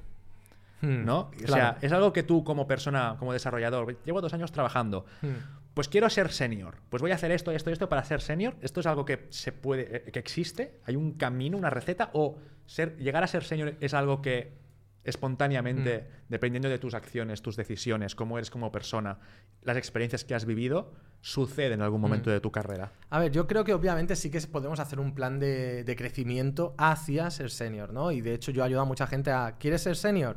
Pues vamos a intentar hacer un plan en el que cada vez te acerques en ese objetivo. Pero no, lo, no, va, no va a poder ser leyendo un libro o viendo un curso. E, esa es la diferencia. O sea, es algo, yo creo que sí que se puede planear, pero es una cosa que sucede. Sucede en base a tus acciones de, bueno, si quieres ser senior, tenés que ayudar a alguien a crecer. O sea, la gente te pregunta a ti o tú preguntas a la gente. ¿Tú ayudas a la gente a crecer o te están ayudando a crecer? Porque no puedes ser realmente, eh, si eres la persona que todo el mundo le ayudas, obviamente estás en la buena dirección, ¿sabes? Pero si al final tú eres una persona dependiente, que tú estás ahí en una esquina, tú haces tus cosas y nadie le dices nada a nadie, pues obviamente no vas en la buena dirección. Entonces, sí se puede hacer un plan, pero no puede ser una búsqueda en la de voy a aprender tal y ya está, sino lo que tú dices, voy a hacer, voy a cambiar comportamientos, voy a tener un impacto, me voy a preocupar por negocio. Algo tan sencillo como eso, que mucha gente, a mí no me importa negocio, ¿sabes? No me importa. No puedes ser senior con esas cosas. Es que no, tiene sentido. ¿Qué quieres? Eh, meterte. ¿Y si el día de mañana dejamos de programar? Porque, porque el código en, realidad es una herramienta. Si tú eres muy bueno en el código y te importa todo el, negocio, ¿realmente vas a seguir siendo mm, senior si viene la inteligencia artificial y el código ya no es tan importante? De hecho, esto em, me, hace recordar, por ejemplo, yo con, mi manager actual he tenido varias conversaciones en el sentido de, oye, ¿qué puedo hacer para seguir avanzando en mi carrera y todo esto? Y es lo que tú dices, al final, un poco el feedback al que puedes llegar, que esto es algo que recomiendo que hagáis si estáis en, en empresas, si tenéis un manager con el que os lleváis bien y tiene interés en hacer crecer a esa persona, una pregunta muy común, pues es, oye, ¿qué puedo hacer o qué me recomiendas hacer para quiero tener más impacto, ¿no? Quiero tener más responsabilidad, quiero aprender más, quiero crecer, hablarlo con el manager directamente y si, hay una buena relación y la empresa es sana, en principio os va a decir, pues yo qué sé, pues mira, tenemos que hacer un proyecto que tiene como stakeholder o como interesado al equipo comercial, pues necesitaré un ingeniero que les vaya a preguntar qué necesitan. Claro. ¿No? Pues podría ser un ejercicio de decir, oye, pues haz una reunión tú con, organiza tú un kickoff para hacer una reunión con el equipo comercial y recoge los requerimientos, por ejemplo. O, pues mira, yo quiero, me gustaría convertirme en el experto de este stack dentro de la empresa, ¿no? Porque en la empresa utilizamos Terraform. Pues, oye, me interesa mucho Terraform, Em, no hay mucha gente aquí en la empresa que sepa, yo voy a dedicarme a estudiar Terraform y me quiero convertir, no estudiar Terraform por estudiar Terraform, claro. sino que me quiero convertir en la persona que si alguien tiene dudas de Terraform, vengan a preguntarme. ¿eh? Yo voy a ir a una reunión con él y le voy a enseñar, ¿no? Me voy a convertir en el mentor. Exacto. Entonces, un poco Esa es la idea. este tipo de acciones que se pueden hacer para que alguien pueda poco a poco ir llegando a ese punto. Efectivamente. Me parece súper interesante la, la, conversación y de hecho esto va un poco vinculado a, a la hora de cuando tú ya has hecho estos pasos y buscas trabajo fuera, ¿no? Como, pues como senior, em, tú, por ejemplo, has hecho entrevistas, como hemos comentado, has hecho entrevistas en Adevinta. ¿Estas cosas se notan en la entrevista? Es decir, tú cuando entrevistas a alguien que ha pasado por todos estos pasos, que en su mm. empresa ha tenido responsabilidad, que ha tratado con negocio, mm. versus alguien que ha estado más encerrado en código, mm. tú cuando entrevistabas a alguien, obviamente para posiciones más senior, ¿es algo que notabas? ¿Cómo, ¿Cómo te dabas cuenta de estas cosas, no? Uf. A ver, yo he hecho a lo largo de mi vida muchas entrevistas y por muchas son cientos. E incluso en el Reino Unido, que es otro mindset muy interesante, porque allí se enfocan más en algoritmos y cosas así, ¿no? Y las entrevistas son diferentes, ¿no? Que las que hacemos aquí en España. Pero sí que se nota mucho cuando hay gente que se cree senior porque tiene muchos años de experiencia. Y cuando hablas con esa persona, ¿cómo lidia con los problemas? ¿Cómo lidiarías, por ejemplo, con el reto en una pull request de que alguien no está de acuerdo contigo, ¿no? Y te encuentras cada cosa que desde, bueno, es que pues le convencería de que es lo mejor técnicamente, lo que te decía antes, ¿no? Y entonces le decía, siempre lo mejor técnicamente, hombre, por supuesto, lo mejor técnicamente es lo mejor, ¿no? Este tipo de cosas dices, mm, no tiene mucha experiencia real de cómo funciona la, la ingeniería, la programación, ¿no? Luego también el hecho de cómo lidiar con problemas con gente. Eh, si te decimos de que tienes que programar con un UX durante dos semanas, ¿cómo lo verías? Ah, no, no, pues con un UX yo es que no sé de UX, ¿no? En realidad alguien, alguien que es senior diría que lo ve como una oportunidad realmente para mejorar la comunicación, mejorar en UX para poder ayudarle y también pues que el UX aprenda algo de programación para que tenga más sensibilidad. Para que todo fluya mejor, ¿no? Como engrasar esa. Exacto. o a lo mejor te puede decir, ah, yo estoy acostumbrado realmente en sentarme con el UX e incluso hacer pair programming. Y eso es alguien, hay gente que dice, ah, te, vería raro, ¿no? Dice, pair programming con un UX. ¿Y por qué no tú estar diseñando incluso con el UX y que te vaya diciendo, ¿no? Porque eso realmente es lo que, o sea, tener la mente abierta a este tipo de cosas se nota cuando una persona está muy encerrada y cómo ha visto esos pasos de, no, es que es todo yo, código aquí y tal. También el hecho de, de cómo, cómo discutirías el hecho del linter, ¿no? Por ejemplo, le decíamos, aquí no utilizamos puntos y coma. ¿Tú utilizas puntos y coma? Hombre, claro, sí, no sé qué. Vale, aquí no usamos puntos y coma. ¿Cómo lo ves? Hombre, yo haría una reunión para ver por qué no usáis puntos y coma y tal. Y entonces, claro, te dices, ¿eso realmente es importante? Y entonces le dices, de 1 al 10, ¿cómo de importante lo del punto y coma? Y dice, hombre, un 8, porque claro, yo sin punto y coma. Y entonces le dices, ¿y cómo crees, de 1 al 10, cómo de importante crees que para el usuario que tú uses punto y coma? Entonces ya se quedan como, ostras, y se, hostias, que me han pillado. Pero es porque realmente su comportamiento durante mucho tiempo ha sido ese.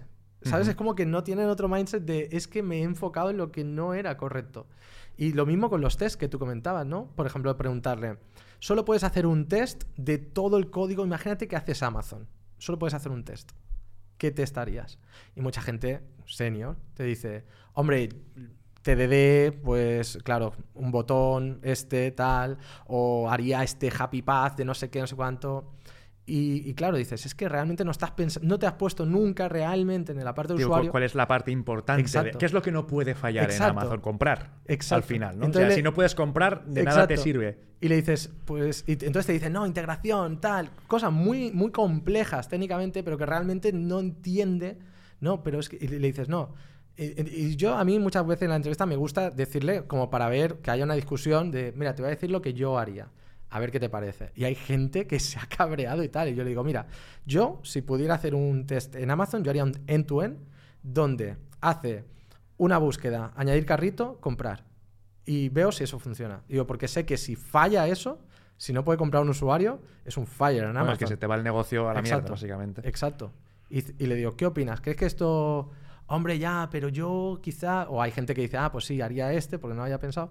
Y, pero ves ahí en ese tipo de preguntas que ya ves que no es, ni, no es de pizarra, no es de una prueba técnica, no es este tipo de cosas. En prueba técnica, una cosa muy interesante también es hablarle de, oye, eh, claro, depende de la empresa, vas a querer hacer pruebas técnicas diferentes. Que esto también es un problema muchas veces que las empresas hacen las mismas pruebas y depende, ¿no? O sea, tienen metodologías ágiles, pues yo, por ejemplo, las pruebas que hacemos en Advinta ya le decía, esta prueba técnica hazla de forma iterativa, porque esto es una empresa de producto donde lo hacemos todo de forma iterativa y puede haber cambios en mitad de la prueba, puede haber... Entonces, intenta hacerlo de forma iterativa, no dejes la pantalla en blanco durante toda la hora y que en el último minuto aparezca todo el producto.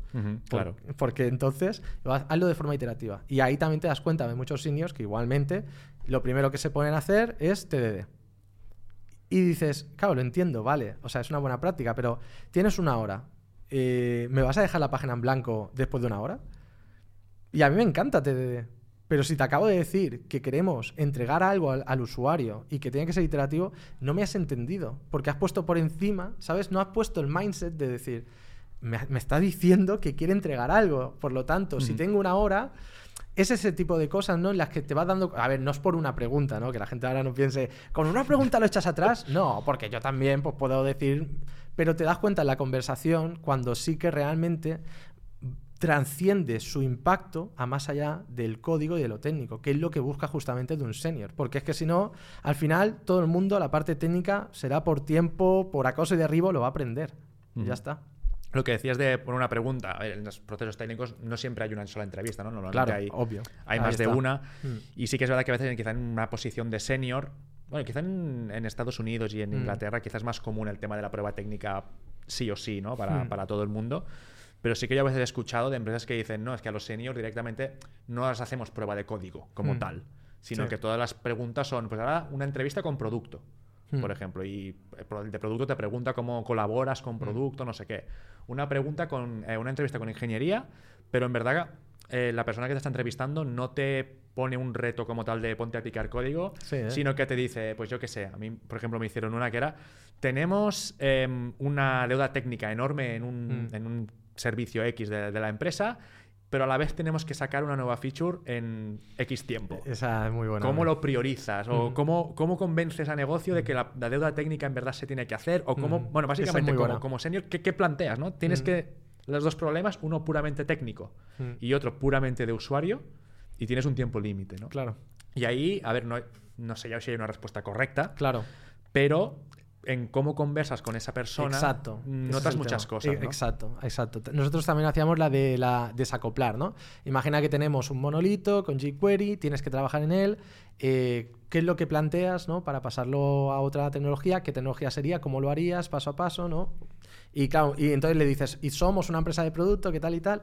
Y ahí también te das cuenta, ¿no? Ah, bueno, pues cambiaría React y Next.js, paramos producto. Eh, un como, mes... como dice Elon Musk, ¿no? Esto necesitas ser totalmente reescrito. ¿no? Sí, sí, cosas así, ¿no? Cosas así. Dices, ostras, eh, pararme un mes producto. Ah, no creo que sea una buena estrategia, ¿no? Entonces, pero sí, en ese tipo de conversaciones es donde se marca la diferencia.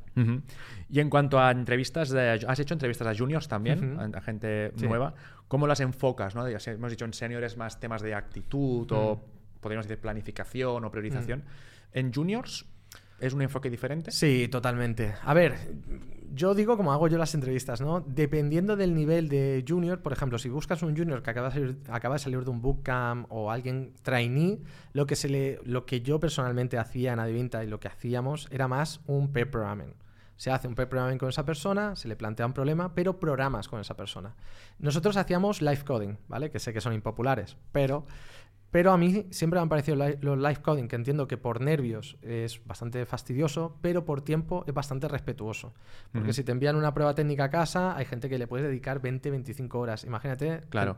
Live coding es que tú te metes en una videollamada con el candidato, compartís un, no sé, un VS Code compartido o alguna cosa de estas, un editor, y le presentas un problema y tú ves, ¿no? Cada, cada pues, tecla que va pulsando cada texto y le vas dando feedback o no. Exacto.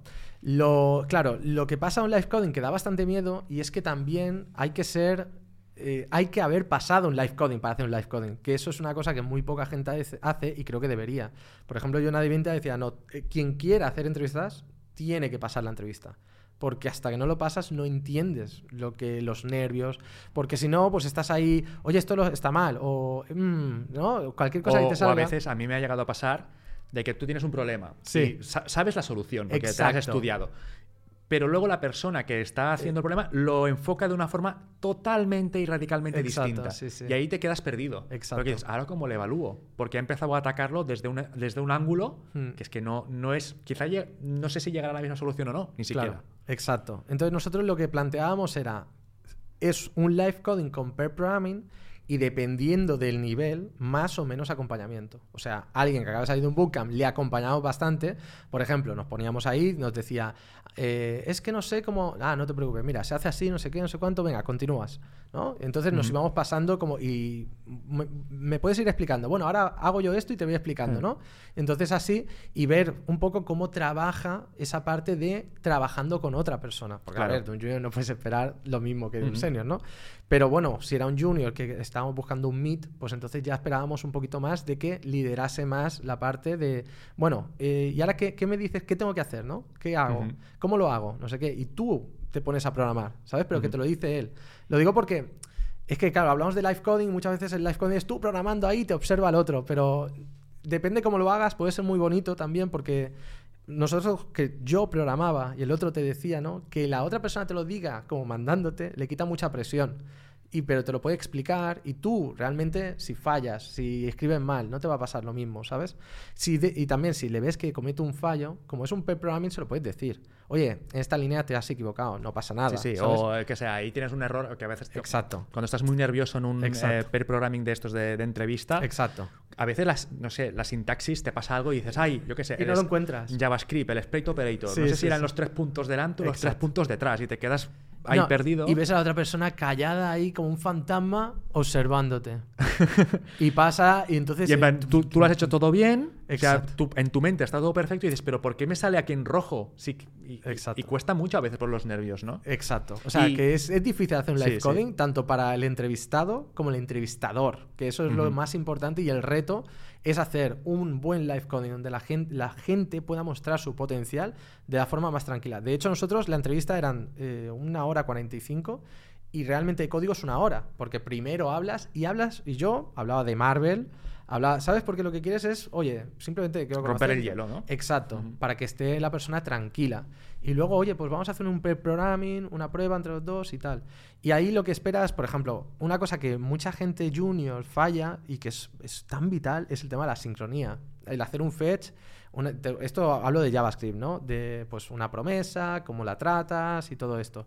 Claro, eso es súper importante porque aunque seas junior, se espera de ti que entiendas el concepto. Puedes tener problemas, pero más o menos tienes que saber cómo funciona la puedes tener problemas en cuanto a, a la sintaxis. ¿no? Claro. En, vale, en JavaScript específicamente cómo se escribe Exacto, o cómo se trata una promesa, ¿no? O con await o con async o con lo que sea. claro. Pero el entender, el decir, ¿qué es la sincronía? Exacto. Ya sea en JavaScript, en Python o en Ahí cualquier está. lado, ¿no? Exacto. Esa es, esa es la idea, ¿no? El hecho de, bueno, pero entienden los conceptos. No te sabe la sintaxis, oye, no me recuerdo que el response devuelve el punto JSON, vale. Pero sé que esto se resuelve y aquí ya tengo el dato, vale. Buenísimo, ¿no? Obviamente, cuanto más años, más esperas, pero, pero o sea, es un poco la idea. ¿Y crees que es válido o recomendarías que las empresas que hacen ese tipo de entrevistas permitan que en esa entrevista el candidato pueda buscar en Google? Total. Ahora incluso con ChatGPT ahí Sí. que pueden pegar el problema. A ver, claro, Te das cuenta, ¿no? Como Sí. entrevistador, supongo, si de golpe te aparece allí. Nosotros, yo siempre decía que podía utilizar Google para buscar documentación, para preguntar. Lo que no puedes buscar es la solución. Claro. ¿no? Por ejemplo, en, en- en- si teníamos en la prueba técnica, recupera las tres primeras palabras y luego con esto busca en una API. Claro, no puedes buscar, no, no deberías buscar cómo Copiar, recuperar. copiar el enunciado y meterlo en Google. Exacto. y- No tiene sentido. Lo que queremos es saber si, o sea, usar documentación, por supuesto, pero tienes que saber buscar Claro. Cómo hacerlo. No, Por ejemplo, imagínate que us- usas el reduce, ¿no? Y no te Exacto. acuerdas de si el primer parámetro Exacto, es no hay problema. el no sé qué o el no Claro, sé. Pues lo buscas. No hay problema. Eso claro, bien. porque lo que queremos es ver cómo ves la documentación, cómo aprendes, incluso no pasa nada que no todo sepas, pero cómo lo aprenderías. Porque si estás constantemente simplemente buscando la solución de- del enunciado, Claro. no es el, el pensamiento de lógica de programación que a lo mejor nos interesa. Porque al final eso casi cualquiera lo podría hacer. Lo que queremos es ver si realmente vas a tener un crecimiento que eres capaz de seguir aprendiendo. Que eso hay mucha gente, sobre todo mucha, mucha gente junior que también me que se cree o tiene esa imagen de que ser senior o crecer como desarrollador significa que ya no busques en Google o que te lo sabes todo de memoria, Sí, ¿no? sí. Y yo creo que cuanto más experiencia tienes, como vas abriendo mucho tu abanico, em, yo diría incluso que los seniors leen mucha más documentación que quizá un junior, Sí, ¿no? sí, porque investigan, porque plantean una solución sin tener ni idea de cómo funciona y tienen que meterse en documentaciones Sí, sí. que están hechas en HTML súper antiguo y son una mierda de navegar. Entonces, que la gente no tenga miedo en buscar en Google en buscar documentación o tener la documentación abierta al lado mientras Totalmente. programa, ¿no? Al final Sí, sí. se programa así, yo creo, y Sí, sí. con una referencia a la que tú puedes ir. No- De nada sirve que te sepas de memoria cómo funciona un SDK o una Claro. librería, biblioteca, lo que sea, y saber qué es punto no sé qué.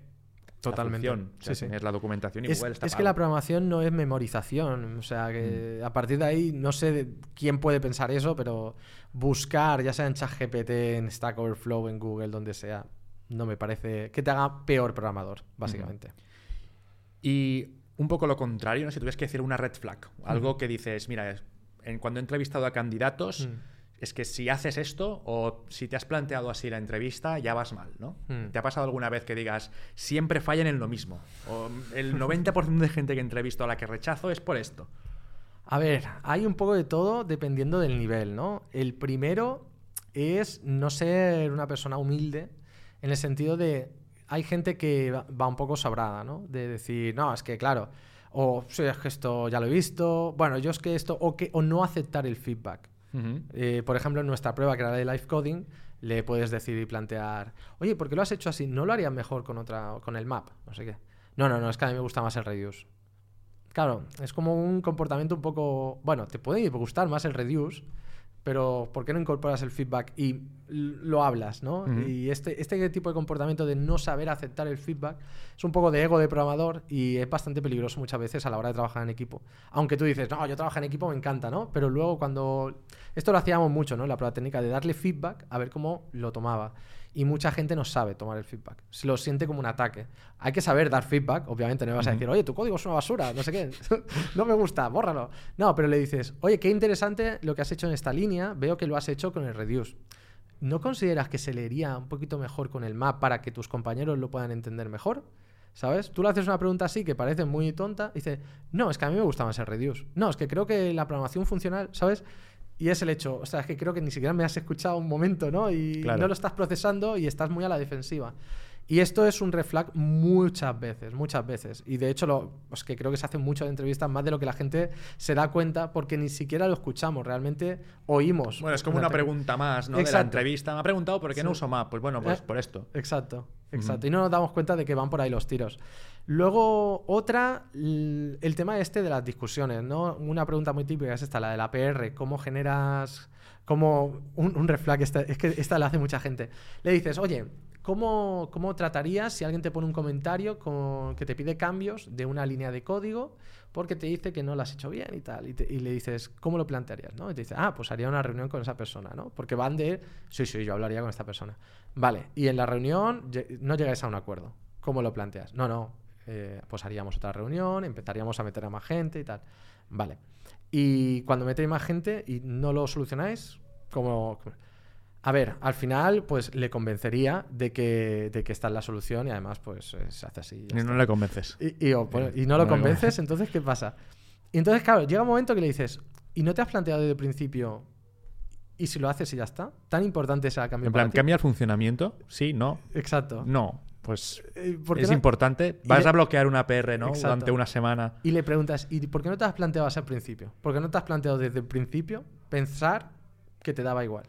¿Que qué más da? Oye, si es feliz. ¿Por qué no te has planteado?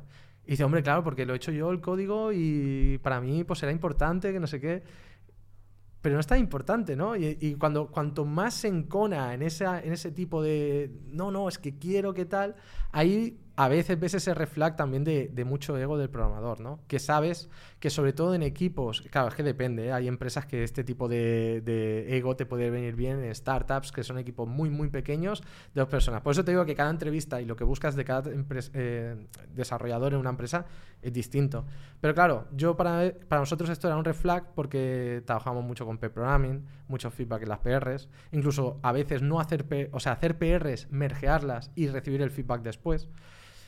Y nosotros pensábamos mucho en que el código no es de piedra, ni siquiera el que llega en la rama principal. O sea, es que depende totalmente de la estrategia que tengas en la empresa, ¿no? O sea, no digo que esté mal esto, pero para nosotros esto era un red flag porque sabíamos que íbamos a tener problemas.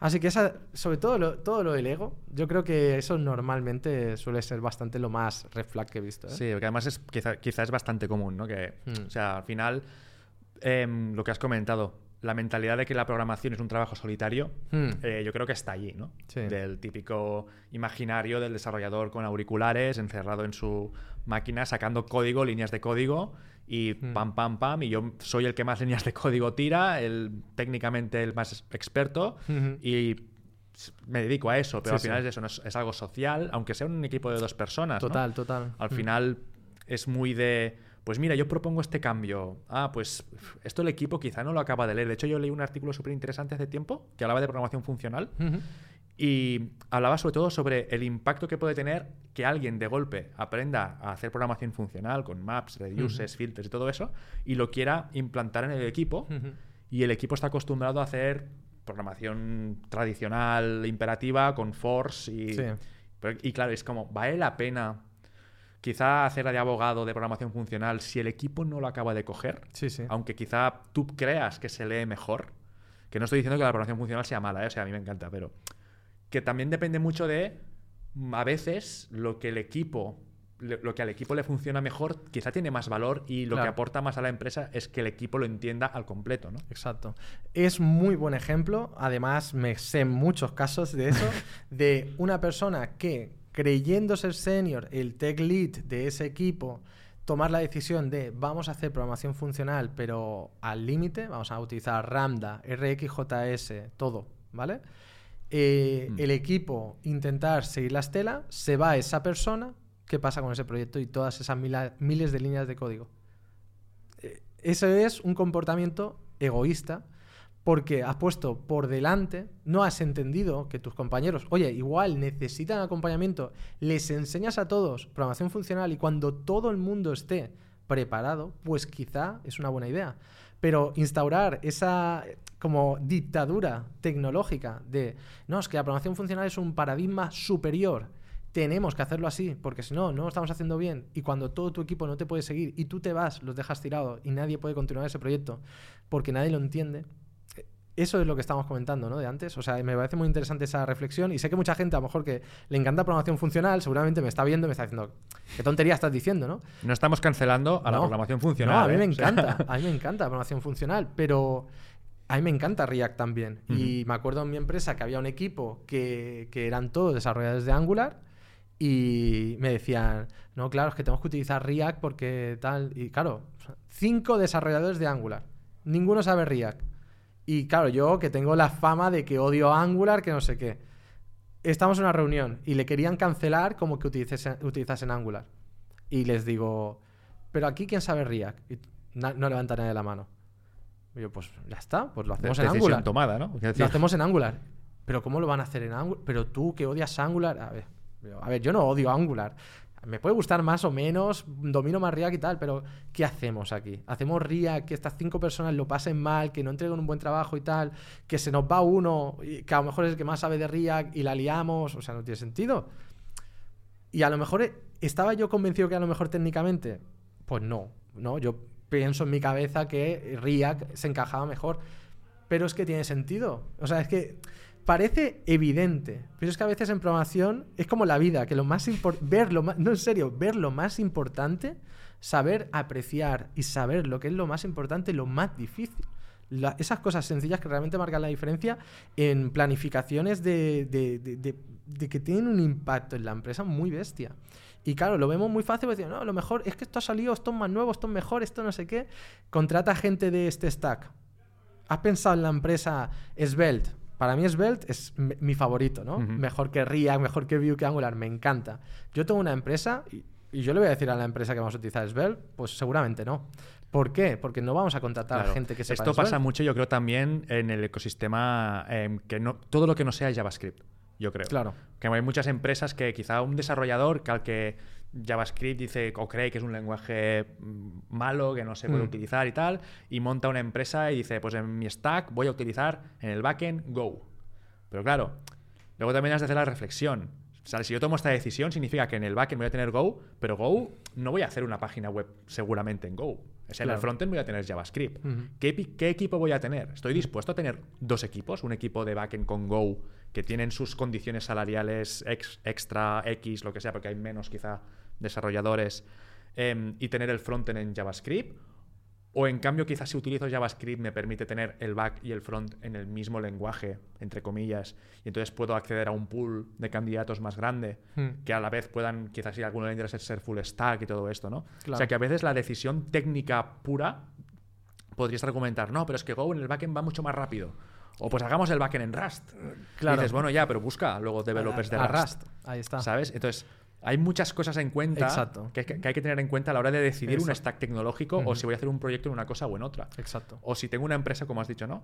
Tenemos una página web en Angular y tenemos que hacer un nuevo proyecto. Pues quizá, quizá estaría bien, como has dicho, hacerlo en React. Claro. Pero si ya tengo que mantener eso en Angular, ¿tiene sentido Claro. em, pegarme la losa a la espalda de tener que mantener ad eternum un proyecto en Angular y en React? Claro. Es que es complejo. Mucho- Mira, me sé una empresa de aquí de Barcelona muy importante que tenía muchos microservicios en Java y, y entonces el CTO se emperró que había que hacerlo en Kotlin. Había que hacerlo en Kotlin. Y tú tienes 30 personas que todas llevan en la empresa pues, 10 años que saben Java.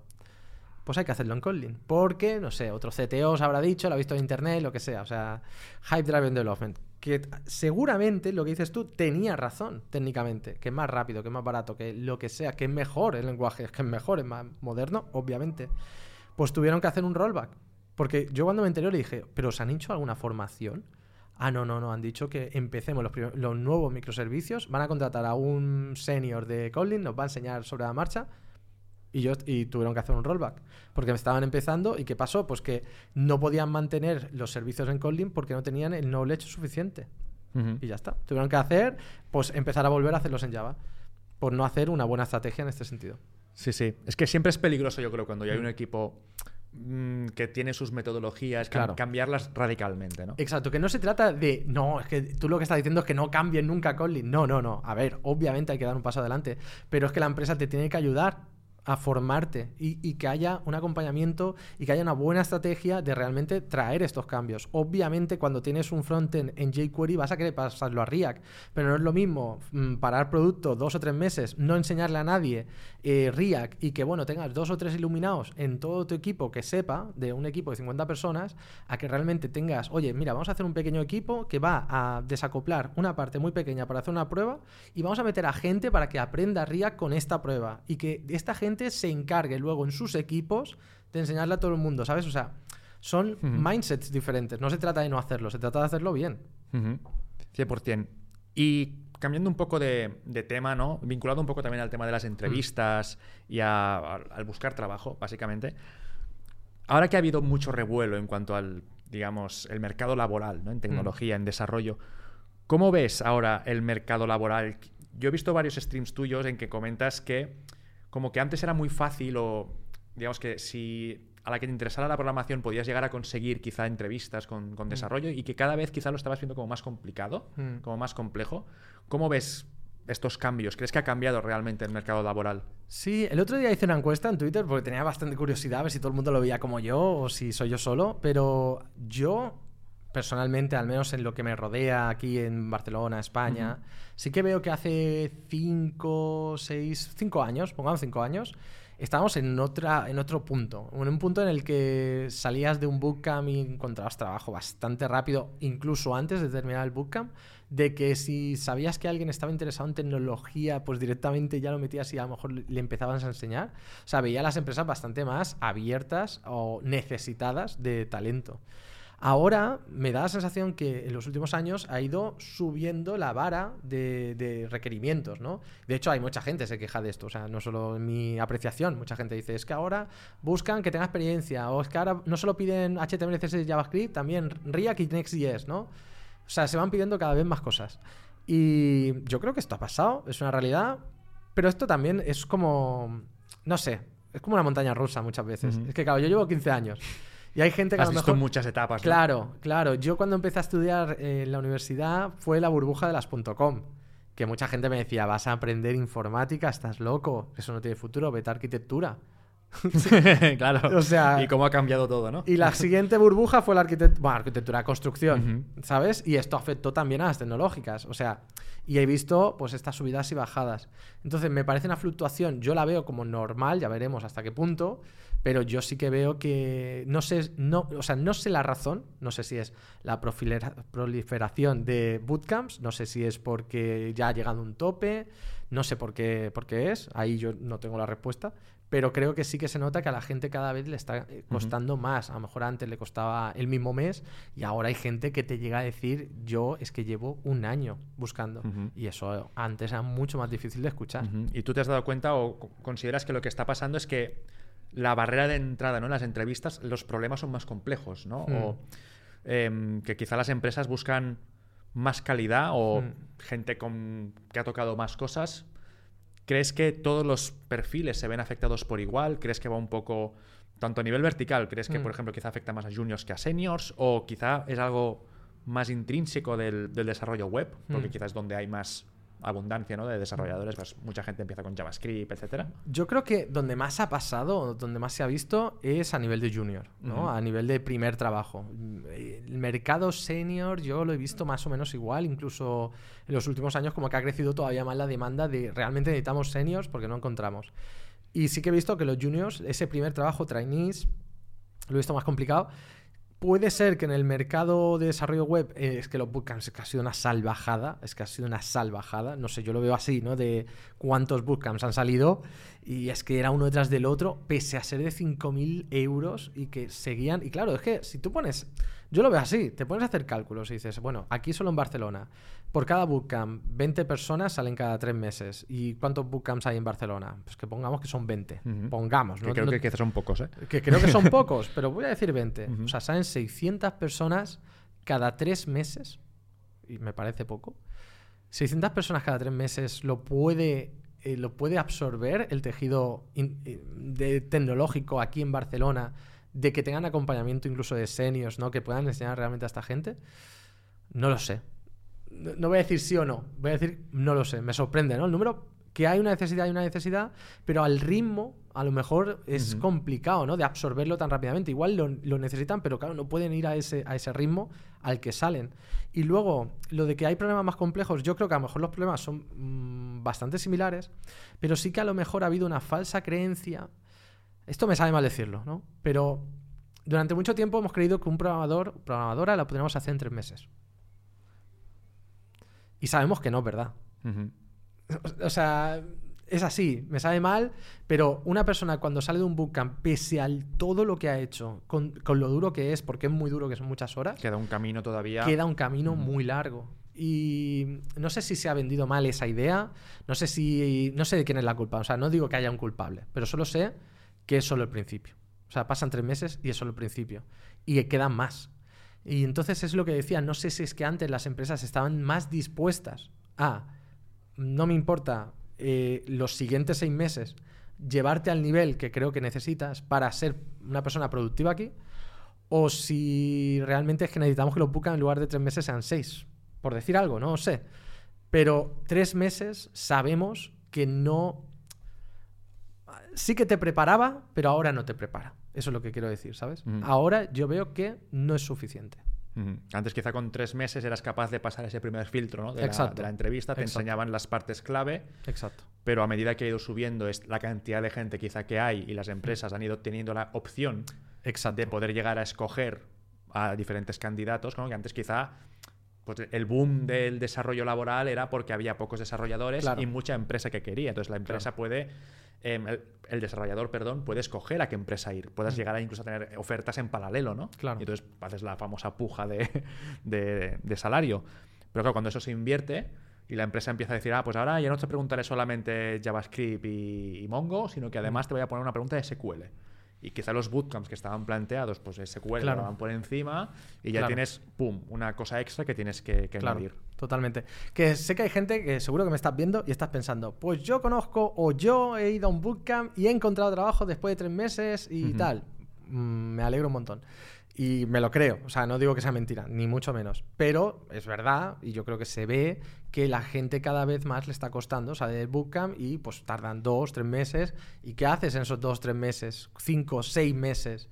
Pues yo, mi mensaje es que sigas formándote, ¿vale? Que sigas formándote porque realmente eso es lo que va a marcar la diferencia, de que te sigas preparando una vez que salga el bootcamp, porque es que es solo el inicio. Y da igual lo que tú veas, pero estudia, aprende, practica, porque es que eh, la vara cada vez está un poco más arriba y sé que, y me sabe mal, porque sé que mucha gente se queja y yo no estoy defendiendo a las empresas, yo no tengo una y no contrato a nadie, ¿sabes? Pero, pero es la realidad, o sea, no me gustaría engañar a nadie y decir, bueno, sí, malditas empresas que no te contratan, pues mal por ellas. ¿Y qué hacemos? Yo no puedo cambiar a las empresas, me gustaría darle un botón y cambiarlo. Pero la realidad es, bueno, pues vas a tener que, en cuanto salgas del bootcamp, no pienses que es el final, ponte a buscar trabajo, pero no pares de formarte entonces para seguir marcando la diferencia. Sí, sí. Y de hecho, ahora hay otra problemática, yo creo. Em, hmm. al menos, no sé en España si, si está ocurriendo tanto, pero una cosa que está comentando relacionada con esto, en, sobre todo en Estados Unidos, es, hmm. con, claro, con los despidos masivos que ha ido habiendo ahora. Hmm. Claro, ya no es solamente que haya muchos desarrolladores que se están formando, sino que incluso mucha gente que tiene mucha experiencia, que estaba pues en, Meta, Facebook, en, no lo sé, en Amazon, que han hecho layoffs, despidos masivos de centenares, de miles mm. de personas, claro, ahora salen al mercado laboral mm. toda esta gente, ¿no? Entonces, lo, entiendo que querrán buscar trabajo, querrán encontrar una nueva oportunidad. Claro.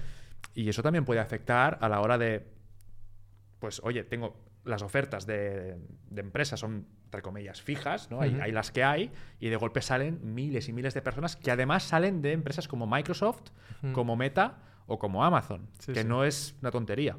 Sí. A ver, yo mi mensaje sobre esto es que estas empresas son muy importantes, tienen un impacto muy grande, sobre todo mediático, porque realmente lo que representan sobre la base del mundo de la programación no es tanta, ¿no? O sea, tenemos como, wow, Meta despide 10.000 personas. Bueno, pero vamos a ver de esas 10.000 personas cuántos son mm, desarrolladores, programadores y programadoras que no lo sabemos, ¿sabes? O sea, que ya damos por hecho que como es una empresa tecnológica ha despedido a, 10.000 devs. Y mucha gente tiene ese mensaje ahí, 10.000 devs ahora buscando trabajo, ¿no? Y me gustaría, bueno, vamos a ver, tener, tener en cuenta que a lo mejor de esas 10.000 personas no sabemos cuánta gente es la parte técnica y yo creo que no es tanta, ¿no? O sea, ¿por qué? Porque pues han podido bajar en ventas, mucha gente de ventas comerciales, marketing, se ha, quitado mucho de marketing. O sea, no tengo números, pero tampoco tengo dudas de que no son 10.000 devs, ¿no? Entonces, eso por un lado. Por otro lado, aunque, aunque es verdad que hayan salido devs, también la gente tiene que tener en cuenta que la industria es muy grande, ¿no? Y es verdad que son un impacto porque son famosas, pero que el tejido de programación, técnica, lo que necesitan muchas empresas no se ve muchas veces reflejado en esto. Que yo soy el primero que le da mucho bombo eh, a, estos despidos porque me parece muy interesante lo que está pasando. Pero bueno, es un mensaje a la gente de que, oye, es importante lo que está pasando, es interesante, vamos a verlo pero también vamos a ponerlo en perspectiva de que no, no, pensemos lo que no es, que tampoco vale la pena. Obviamente estamos en una incertidumbre, hay, no estamos en la mejor época de contratación de, programación, pero bueno, o sea, lo más importante es tener bien la información y tenerlas claras para tampoco tener aquí un momento pánico que, que no, no beneficia. Y entonces, sí que es verdad que esto hace lo que tú dices, mucha gente preparada está saliendo al mercado y obviamente esto lo que hace es que no necesiten salir más allá. ¿Por qué? Porque antes, incluso empresas de Estados Unidos buscaban talento en LATAM, en España, Europa, ¿no? Para esos puestos y a lo mejor ahora pues ya no buscan tanto. Pues es verdad. Pero yo creo que aún así sigue habiendo un montón de oportunidades porque por suerte estamos con el remoto, que de esto podemos hablar también, porque ahora Amazon no quiere que la gente vuelva. verdad. Quiere que la gente vuelva y eso sí que sería problemático. Que ahora de repente, eh, donde hay muy buenas oportunidades en Estados Unidos, haya menos no solo por lo de los despidos, que también, sino porque van a hacer un volvamos a la oficina, porque si ahora muchas empresas vuelven a la oficina, ya no tenemos esta competencia porque esto, como no lo ofrece tanta gente, ya no necesitamos marcar la diferencia con esto. Eso sí que puede ser bastante impactante también. Y, vamos a ver, yo creo que es que estamos en un momento de incertidumbre. Habíamos crecido también mucho porque, por más despidos que tuvo Microsoft, si contamos los que había contratado, mm. todavía siguen siendo más. Claro, eso te quería preguntar un poco. ¿Cuál crees que ha sido la causa realmente? De... Ya. Porque ha sido como muy de golpe todas a la vez. Sí. ¿no? O sea, no sé si la primera que anunció no sé cuál, creo que fue Facebook la primera o de las primeras. Si no que- contamos Twitter, que si no- ¿no? Exacto, Twitter cuando hubo todo el cambio de la compra de los Musk y Mm. tal, pero como ha sido como en, en uno o dos meses Sí. que de golpe ha sido como viernes negro tras viernes negro en cuanto a despidos, ¿no? Que cada dos días te sale una noticia de Amazon anuncia 10.000 despidos, Facebook anuncia primera serie de layoffs, no sé cuánto. Claro, es como raro que haya pasado todo justo en el, casi en el mismo momento. ¿Cuál crees que, o alguna teoría de por qué puede haber pasado? ¿Crees que fue, no sé, sobrecontratación de pandemia? Mm. ¿O proyectos como el metaverso de Facebook que digas, pues quizá no ha salido como esperaban? O... A ver, es que nos podríamos meter en tema economía, ¿no? De Sí, sí. los tipos de interés y tal. Yo voy a intentar, no soy economista, entonces no me voy a meter eso, pero yo creo que la palabra clave es incertidumbre, ¿no? Había una incertidumbre de qué es lo que va a pasar. Cuando hay incertidumbre, pues mm, aparte de tipos de interés y todo esto, ¿no? Pero no se presta tanto dinero, no, no se invierte tanto, no hay la confianza que había antes. Ha habido una sobreconfianza durante mucho tiempo con el COVID de, wow, todo esto va súper bien, dinero muy barato, seguimos creciendo, a saco. Ahora, ¿qué pasa? Volvemos, volvemos a la realidad y los números que estaban teniendo pues estaban inflados por un montón de, historias, ¿no? Ya sea por ventas, pues Netflix, eh, más lejos, ¿no? De, estamos todos en casa, pues todos viendo Netflix. Ahora ya, pues tenemos una vida, aquí estamos, en un, en un plató, ¿no? Y hablando sin mascarilla. Entonces, ha habido una sobreconfianza, ahí la gente se ha vuelto loca a contratar y además la incertidumbre de qué va a pasar económicamente. Como no hay la confianza de que la, la economía vaya adelante, claro, lo que está habiendo es un miedo de los inversores. Muchos de los movimientos que estamos viendo son un efecto contagio. Claro, tú ves a Microsoft que echa 10.000 Se personas. te ponen los huevos aquí. Claro. Y tú eres meta y ¿qué te dicen los accionistas? Oye, que Microsoft ha echado 10.000 personas. ¿Tú qué vas a hacer? Cuando además las acciones de Microsoft estaban, muchas estaban cayendo. De hecho, Meta, desde que echó a un montón de gente, sus acciones casi se han doblado. Están ahora ya por el 80% de su vida.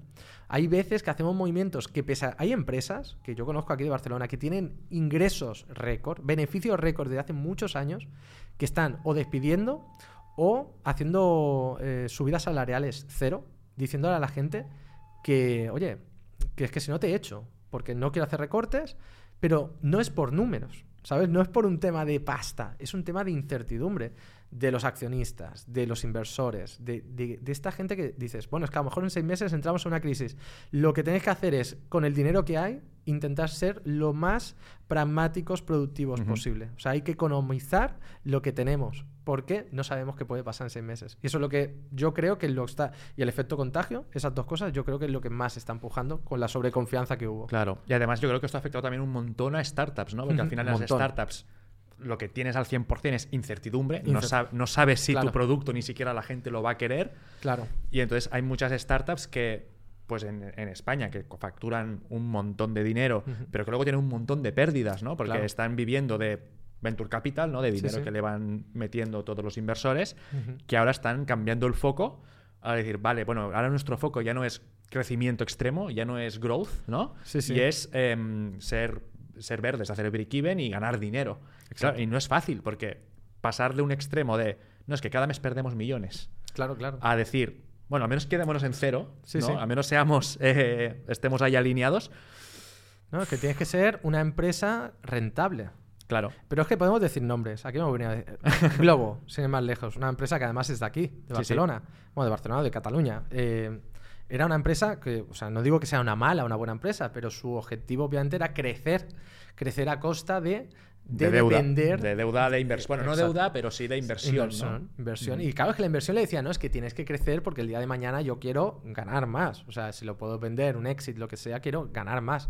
Y ahora han tenido que cambiar un poco esto, ¿no? Porque obviamente pues, se corta el grifo. El problema es que antes estos inversores, eh, cuando tenían el dinero en el banco, pues o ganaban cero o menos uno, ¿no? Porque su dinero perdía valor. Y ahora con, suben los tipos de interés y ven que otro tipo de tener en un depósito bancario me da una rentabilidad a lo mejor del 3 o el 4, que va a ser mucho mejor que a ver si pasa eh, lo de Globo. O sea, mi confianza es mucho mejor de dejarla en el depósito quieto que llevarlo ahí. Separa el dinero, ya no confía. Claro, tienes que ser empresa productiva. Yo creo que esto va- lo vamos a notar mucho en, en- en empresas que no tuviesen un plan realmente para ganar dinero con una propuesta de valor. Y con startups, como decías, hay muchas en las las que ya ha habido muchos layoffs o van a tener que cerrar justamente por esto. Porque no había. Era una idea, inversión, inversión, inversión y. A ver, así Sí, sí. suena la flauta. Sí, sí, tal cual. Bueno, es lo que tiene, ¿no? Siempre se dice que entrar a trabajar con a una startup siempre estás. Bueno, es como, como aviso, ¿no? Si os Sí. dan trabajo en una startup, está muy bien trabajar en una startup y. Pero bueno, tiene este punto de inseguridad de decir, bueno, es una empresa que está aún experimentando su posición en el mercado y bueno, pueden pasar Exacto. movimientos y. Es lo bueno y lo malo. Claro. Porque estás en una startup y todo va bien y si te han dado stock options, ¡buah, locurón! Pero, luego bueno, puede ir mal también. puede ir mal, ¿no? efectivamente. Alto riesgo, alta recompensa. Ahí final está. Es lo, lo típico. Tienes que jugar. Y un poco vinculado también con esto, pero cambiando al tema de la IA, ¿no? Hmm. Sé que has estado probando GPT-4, Sí, que sí. salió hace relativamente poco. Has estado Ujú. jugando con él, has estado haciendo mini proyectos, podríamos Ujú. decir.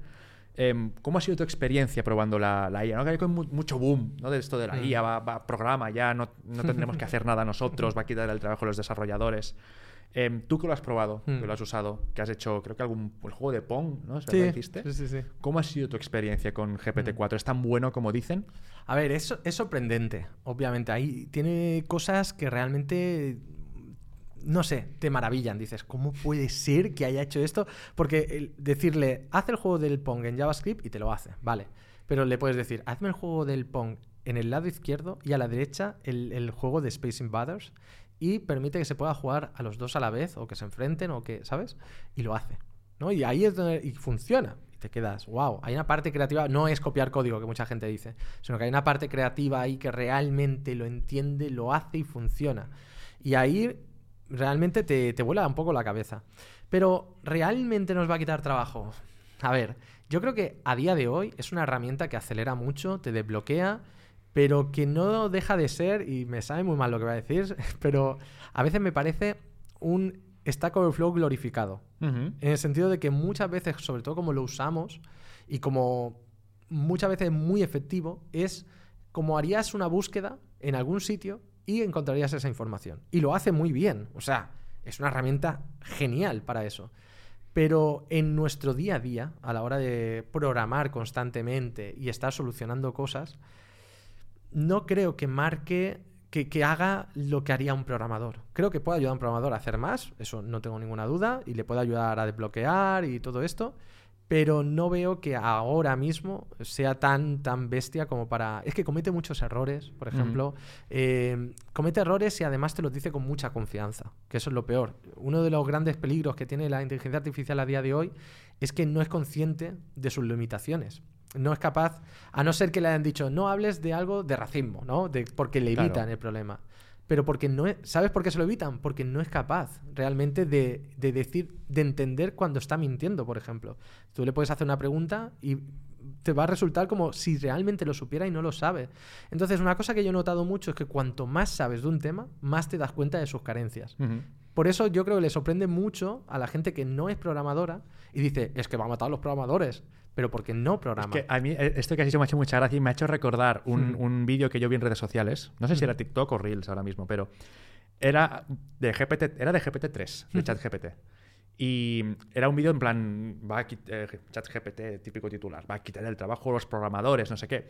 Y era un vídeo de un, de un chico enseñando un código Hmm.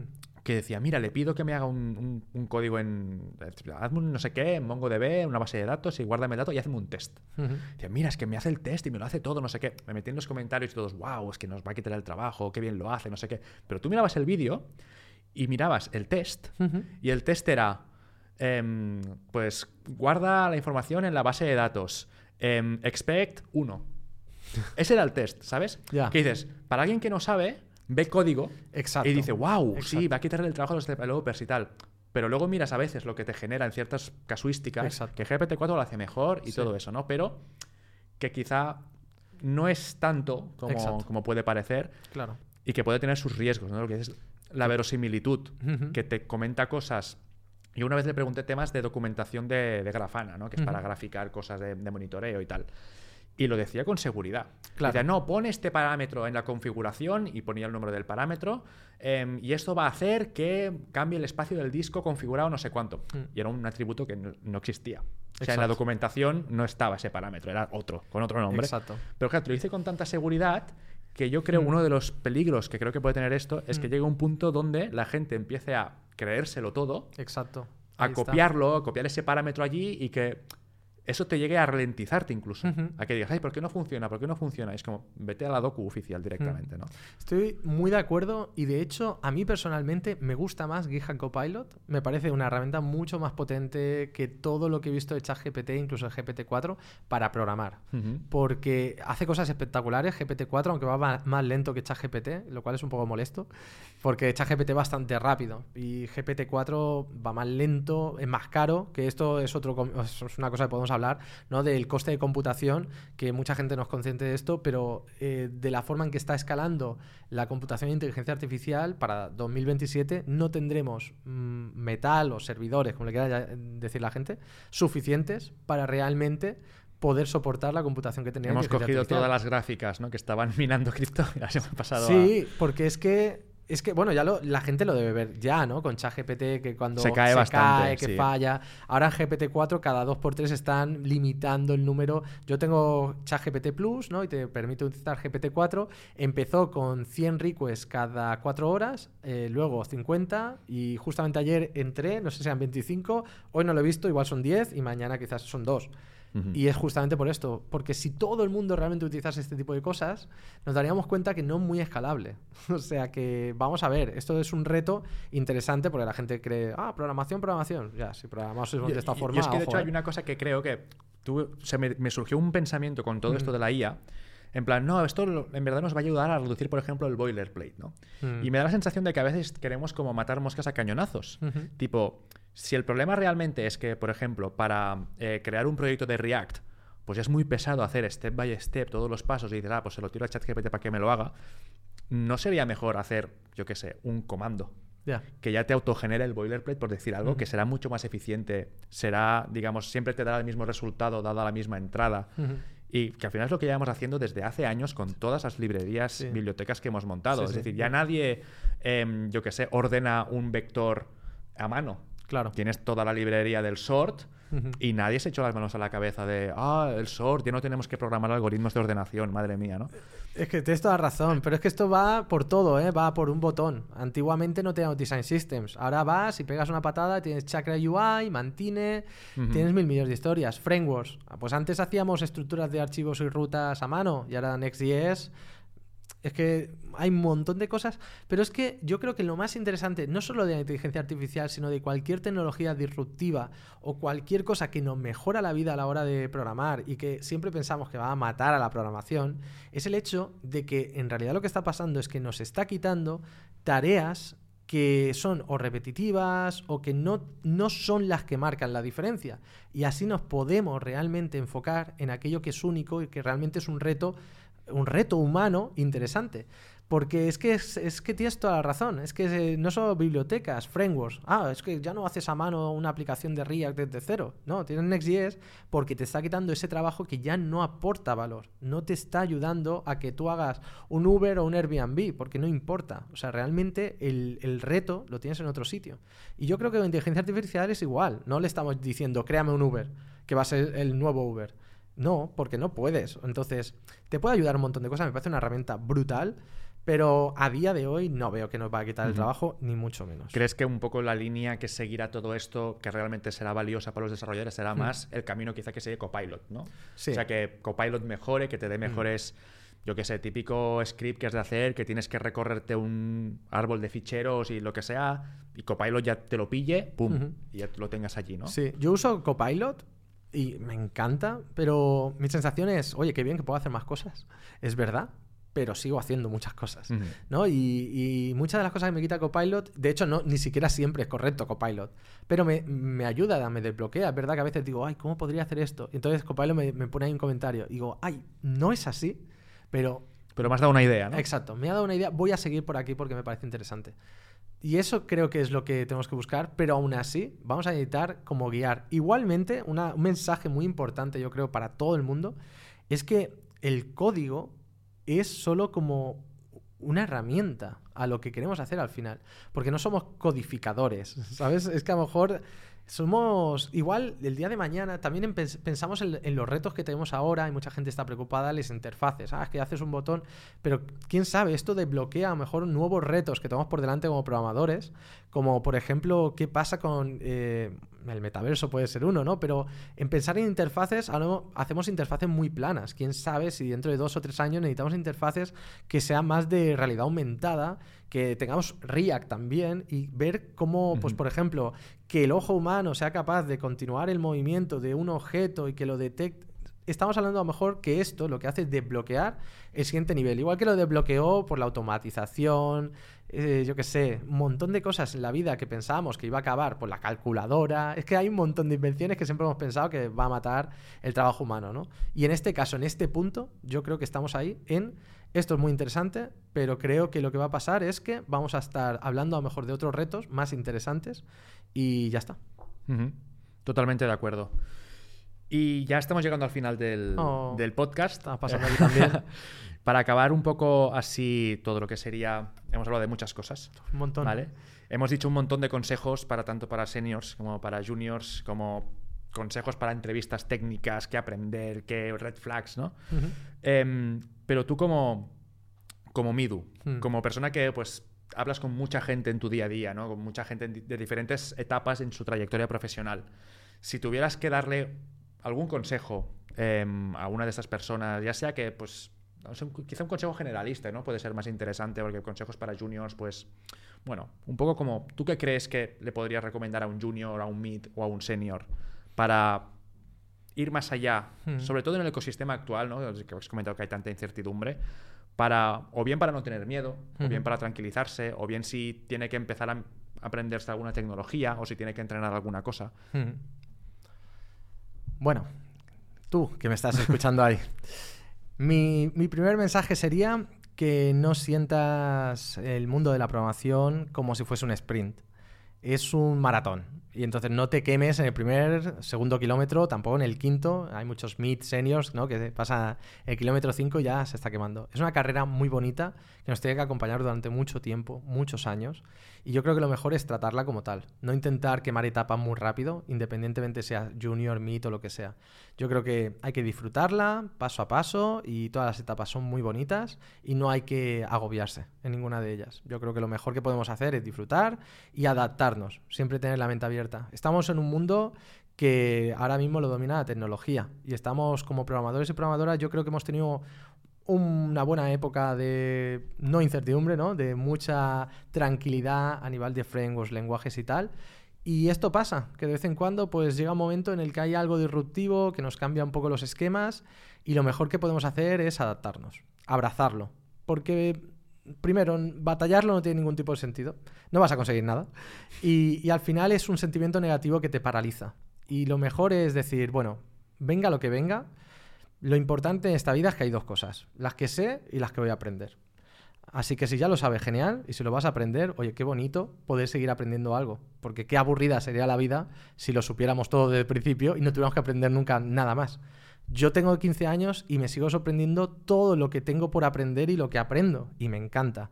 Y yo creo que eso es lo mejor que podemos hacer. Un mensaje que por más senior que seas, pienses y sepas que queda mucho para aprender y que, es inabarcable, ¿sabes? Que no te lo vas a terminar. Así que ese sería mi mensaje. Mi mensaje es que no os agobiéis, no tengáis miedo, disfrutadlo siempre y en estos momentos de incertidumbre, pues, oye, la incertidumbre también es parte de la vida. Y lo mejor que podemos hacer en estos momentos son las oportunidades que, hay, donde mucha gente pues se va, huye, no quiere saber nada de esto. Lo mejor es que nosotros estemos ahí para aprovechar y para decir, pues a mí sí que me interesa, pues yo sí que quiero marcar la diferencia, pues yo sí que quiero hacer esto.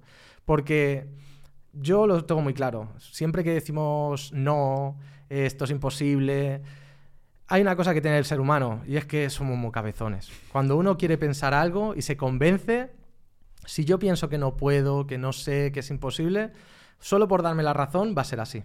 Y lo mejor que podéis hacer es pues, tener la mente abierta, adaptabilidad y disfrutar del camino. Muy buen consejo, ¿eh? Hmm. O sea, creo que es un consejo sobre todo que aplica a, todos a todas las etapas, ¿no? Total, total. Y también a todos los, si hay incertidumbre, si hay tranquilidad, yo creo que también es importante el ir tranquilos, porque a veces veo mucha gente que tiene muchas ganas de aprenderlo todo muy rápido. Sí. Y yo creo que el, el burnout existe y hay mucha gente que se quema y yo creo que es si en dos años, tres años has intentado darlo todo, aprender de todo y te has acabado quemando, es porque realmente, bueno, no hace falta quizá ir tan rápido, ¿no? Claro. O sea, tómatelo con más calma y abraza el tema de que, pues eso, hay tantas cosas que es muy difícil, prácticamente imposible llegar a conocer ni siquiera el 50% de todo lo que hay, ¿no? Exacto. Entonces, tranquilidad y tomártelo como si fuera una maratón Exacto. básicamente. Y esto sería todo lo que teníamos planteado hablar de programación. Vale, o sea, ahora vamos a hablar un tema, vamos a cambiar totalmente de tercio. Ojo. No vamos a hablar de nada de código. Vale. ¿Vale?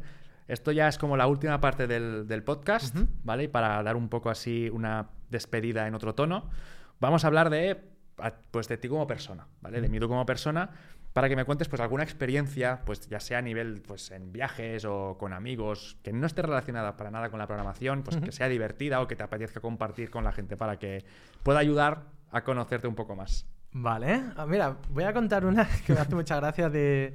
Yo tenía un, un programa de radio de videojuegos. ¿Tenías un programa de Sí, radio? Se llamaba Wild Games. Que es impresionante. sé que suena broma, pero bueno, lo podéis buscar en internet.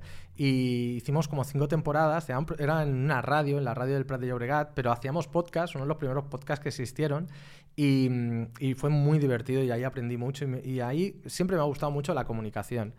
Y en el programa de radio hacíamos música y todo. Yo tocaba la guitarra y hacíamos villancicos, todo de videojuegos. Incluso, bueno, ya te contaré la historia entera, pero lo más interesante es que fuimos a Alemania a una convención que se llama la, la Gamescom, que creo que sigue todavía o Me algo suena, parecido. creo que sí, que Creo que sí- haciendo... sí, creo que la- o la hacen o le cambiaron el nombre, no me acuerdo. Pero el caso es que en aquella época yo tampoco sabía tanto inglés como sé ahora.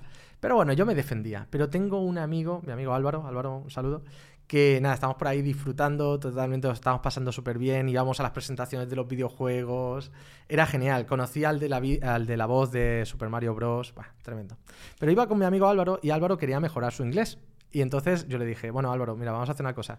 En lugar de ir yo siempre a pedir las bebidas, pues ve tú y pues pillas las bebidas y las traes, ¿no?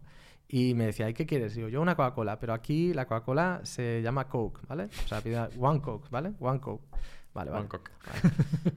Y va, y entonces el último día, el último día le digo, venga Álvaro, que voy a ver cómo has mejorado tu inglés. Y le, le acompaño y va y le dice, two cocks, please. Y me quedo así y me mira el, el camarero así como... Y yo... O sea que Pero se él le- había estado pidiendo siempre la Coca-Cola Sí, sí, así, ¿no? O sea, resulta ya tenía la fama. Resulta que fue por Alemania pidiendo cocks. pidiendo rabos y sí. La verdad es que, bueno, cuando me enteré, pues me estaba riendo. Y a- ahora, ahora no me estoy meando de risa porque estoy aquí en directo, pero es que solo de pensar en aquel momento, la confianza de mi amigo, sus ojos con brillos, pensando. Además, él pensando, estoy hablando fantástico, Sí, mira, sí. me están entendiendo. Me estaba ¿no? entendiendo, sí, sí. Y, y la cara del camarero de ¿qué le pasa a este español que está pidiendo por aquí? O sea, que mi amigo fue por toda Alemania pidiendo, bueno, pues eso. Momento muy interesante de mi vida, pero bueno, muy divertido y la verdad es que, que he hecho mucho de menos aquello porque era otro, otro rollo totalmente diferente, ¿no? Disfrutar de los videojuegos, hablar de ellos tranquilamente y, y bueno, me hace mucha gracia y mucha ilusión, ¿no? Como, como ahora los videojuegos han llegado a ese otro nivel en Twitch y todo esto y, y es curioso como cuando no era tan mainstream estaba yo ya a, a tope, ¿no? Con, con los videojuegos y ahora que es mainstream, pues me, me he puesto con, lo, Te has con la algo totalmente diferente. Totalmente diferente. Sí, sí. ¿Sabes si sigue, si se puede encontrar ese- esos episodios o Yo si creo- están en algún sitio? Creo que en iTunes y tal ya el servidor está caído, pero creo que en YouTube podéis encontrar cositas que a lo mejor no queréis escuchar, tanto de, de mí cantando como villancicos y de todo. Hay una canción que es 15 años tiene mi Play, porque cumplió 15 años, imagínate, hace tiempo, ¿eh? 15 años cumplió PlayStation y hicimos 15 años tiene mi Play y le cantamos una canción y creo que está por YouTube. Qué guay, qué guay. Porque eras un fanático de los videojuegos entonces. en Sí, a ver, me siguen encantando ¿eh? los videojuegos. Lo, y juego muchísimo a videojuegos, me encantan. Pero sí, en aquella época era muy fanático. Tenía un blog de videojuegos. Así empecé programando, en el blog de videojuegos. Mm, o sea, los videojuegos te llevaron un poco Sí. a. Sí, Pues. sí. Tu carrera de programación y Sí, todo sí, esto. porque hice un blog de videojuegos con WordPress y PHP, que estoy hablando de WordPress 1.0, ¿eh? Y que no existían plugins casi y temas. Yo hice el tema desde cero, hice un montón de cosas de optimización. Ahí es donde em- empecé como freelance a hacer desarrollos de WordPress, porque había muy poca gente que hacía WordPress. Tenías visión de negocio ya, ¿eh? Sí, sí, Ah, sí. Mira, he aprendido esto, voy a monetizar esto. Y ahí empecé por eso en la consultora, porque sabía WordPress y estaban empezando a desarrollar en WordPress. Ya, qué Así guay. que curioso que me llevó una cosa a la otra. Qué guay. Si no, bueno, te- acababas en el todo tema de comunicación, ¿no? Todo el tema de radio. Es increíble el, el- cómo has conseguido mezclar, Mezclarlo todo. ¿no? digamos, tus dos pasiones. Total. Y bueno, y que sigues jugando jugando a videojuegos que... Sí, sí. ¿Cuál es el último videojuego que has jugado ahora? Ay, pues estoy jugando al Hogwarts Legacy, pero es que la semana que viene sale el Resident Evil 4, que le tengo una gana de Resident Evil y Dead Space. Dead Space es el último que me he pasado. El Hogwarts estoy en ello, estoy cerca del final. Y, y el Resident Evil 4 sale la semana que viene y no voy a ser persona. Es que es un remake, ¿no? Es un remake, sí. Y le tengo una gana, es que me encantan los Resident. Los juegos de miedo, lo que pasa es que los Resident suelen ser los mejor, los que más tiempo duran. O sea que hay muchas ediciones y que los están haciendo muy bien últimamente. Sí, yo creo que el, último Resident Evil que jugué, no sé si fue, creo que fue el 4, precisamente. Ah, pero el anterior, claro. ya sí, hace o sea, el de, de hace la, la tira de Que años. sabes que está ambientado en España. Sí, sí, sí. Y pero que hablan como mexicano. Sí, ahora lo han arreglado. En, este, en el remake lo han hecho bien. Lo han Vale, hecho con pero eso, era, eso era el meme, ¿no? Que Sí, era- sí. que creo que es el primer nivel directamente Sí, o algo sí, así, sí, ¿no? que están sí. en la aldea y están ahí hablándote con acento latinoamericano. Está ahí. Está ahí. Detrás tuyo, imbécil. Le dices, "Oh, bueno, no, si es España, Qué no, bien, ¿no? O sea, está bien el acento, no me importa, pero bueno, está en España, es raro. Qué guay, qué guay. Pues nada, Midu. eh, muchísimas gracias por tenerte aquí de nuevo. Ha sido un placer. Y dejaré que le hables a tu cámara para despedir el podcast. Capítulo Ah. 1 de The Comic Show. Oye, pues muchísimas gracias aquí por estar en el último, en el último capítulo, no, en el primero, en el primer capítulo de Comic Show. Muchas gracias, Martí, por invitarme. Espero y deseo que el proyectazo sea un éxito, que estoy seguro, porque son muy, muy buenos. Y nos vemos en las redes. Me podéis encontrar por Twitch, ahí estoy casi todos los días. Y si no, pues en Twitter y en YouTube.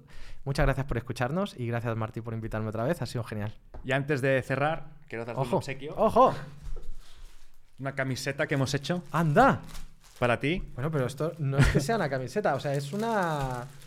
Parece como de una tela buenísima, ¿eh? Ojo con esto. Aquí nuestro amigo Adri se ha pegado el currazo de diseñarla, A ver, de imprimir, se llama imprimirla, ¿no?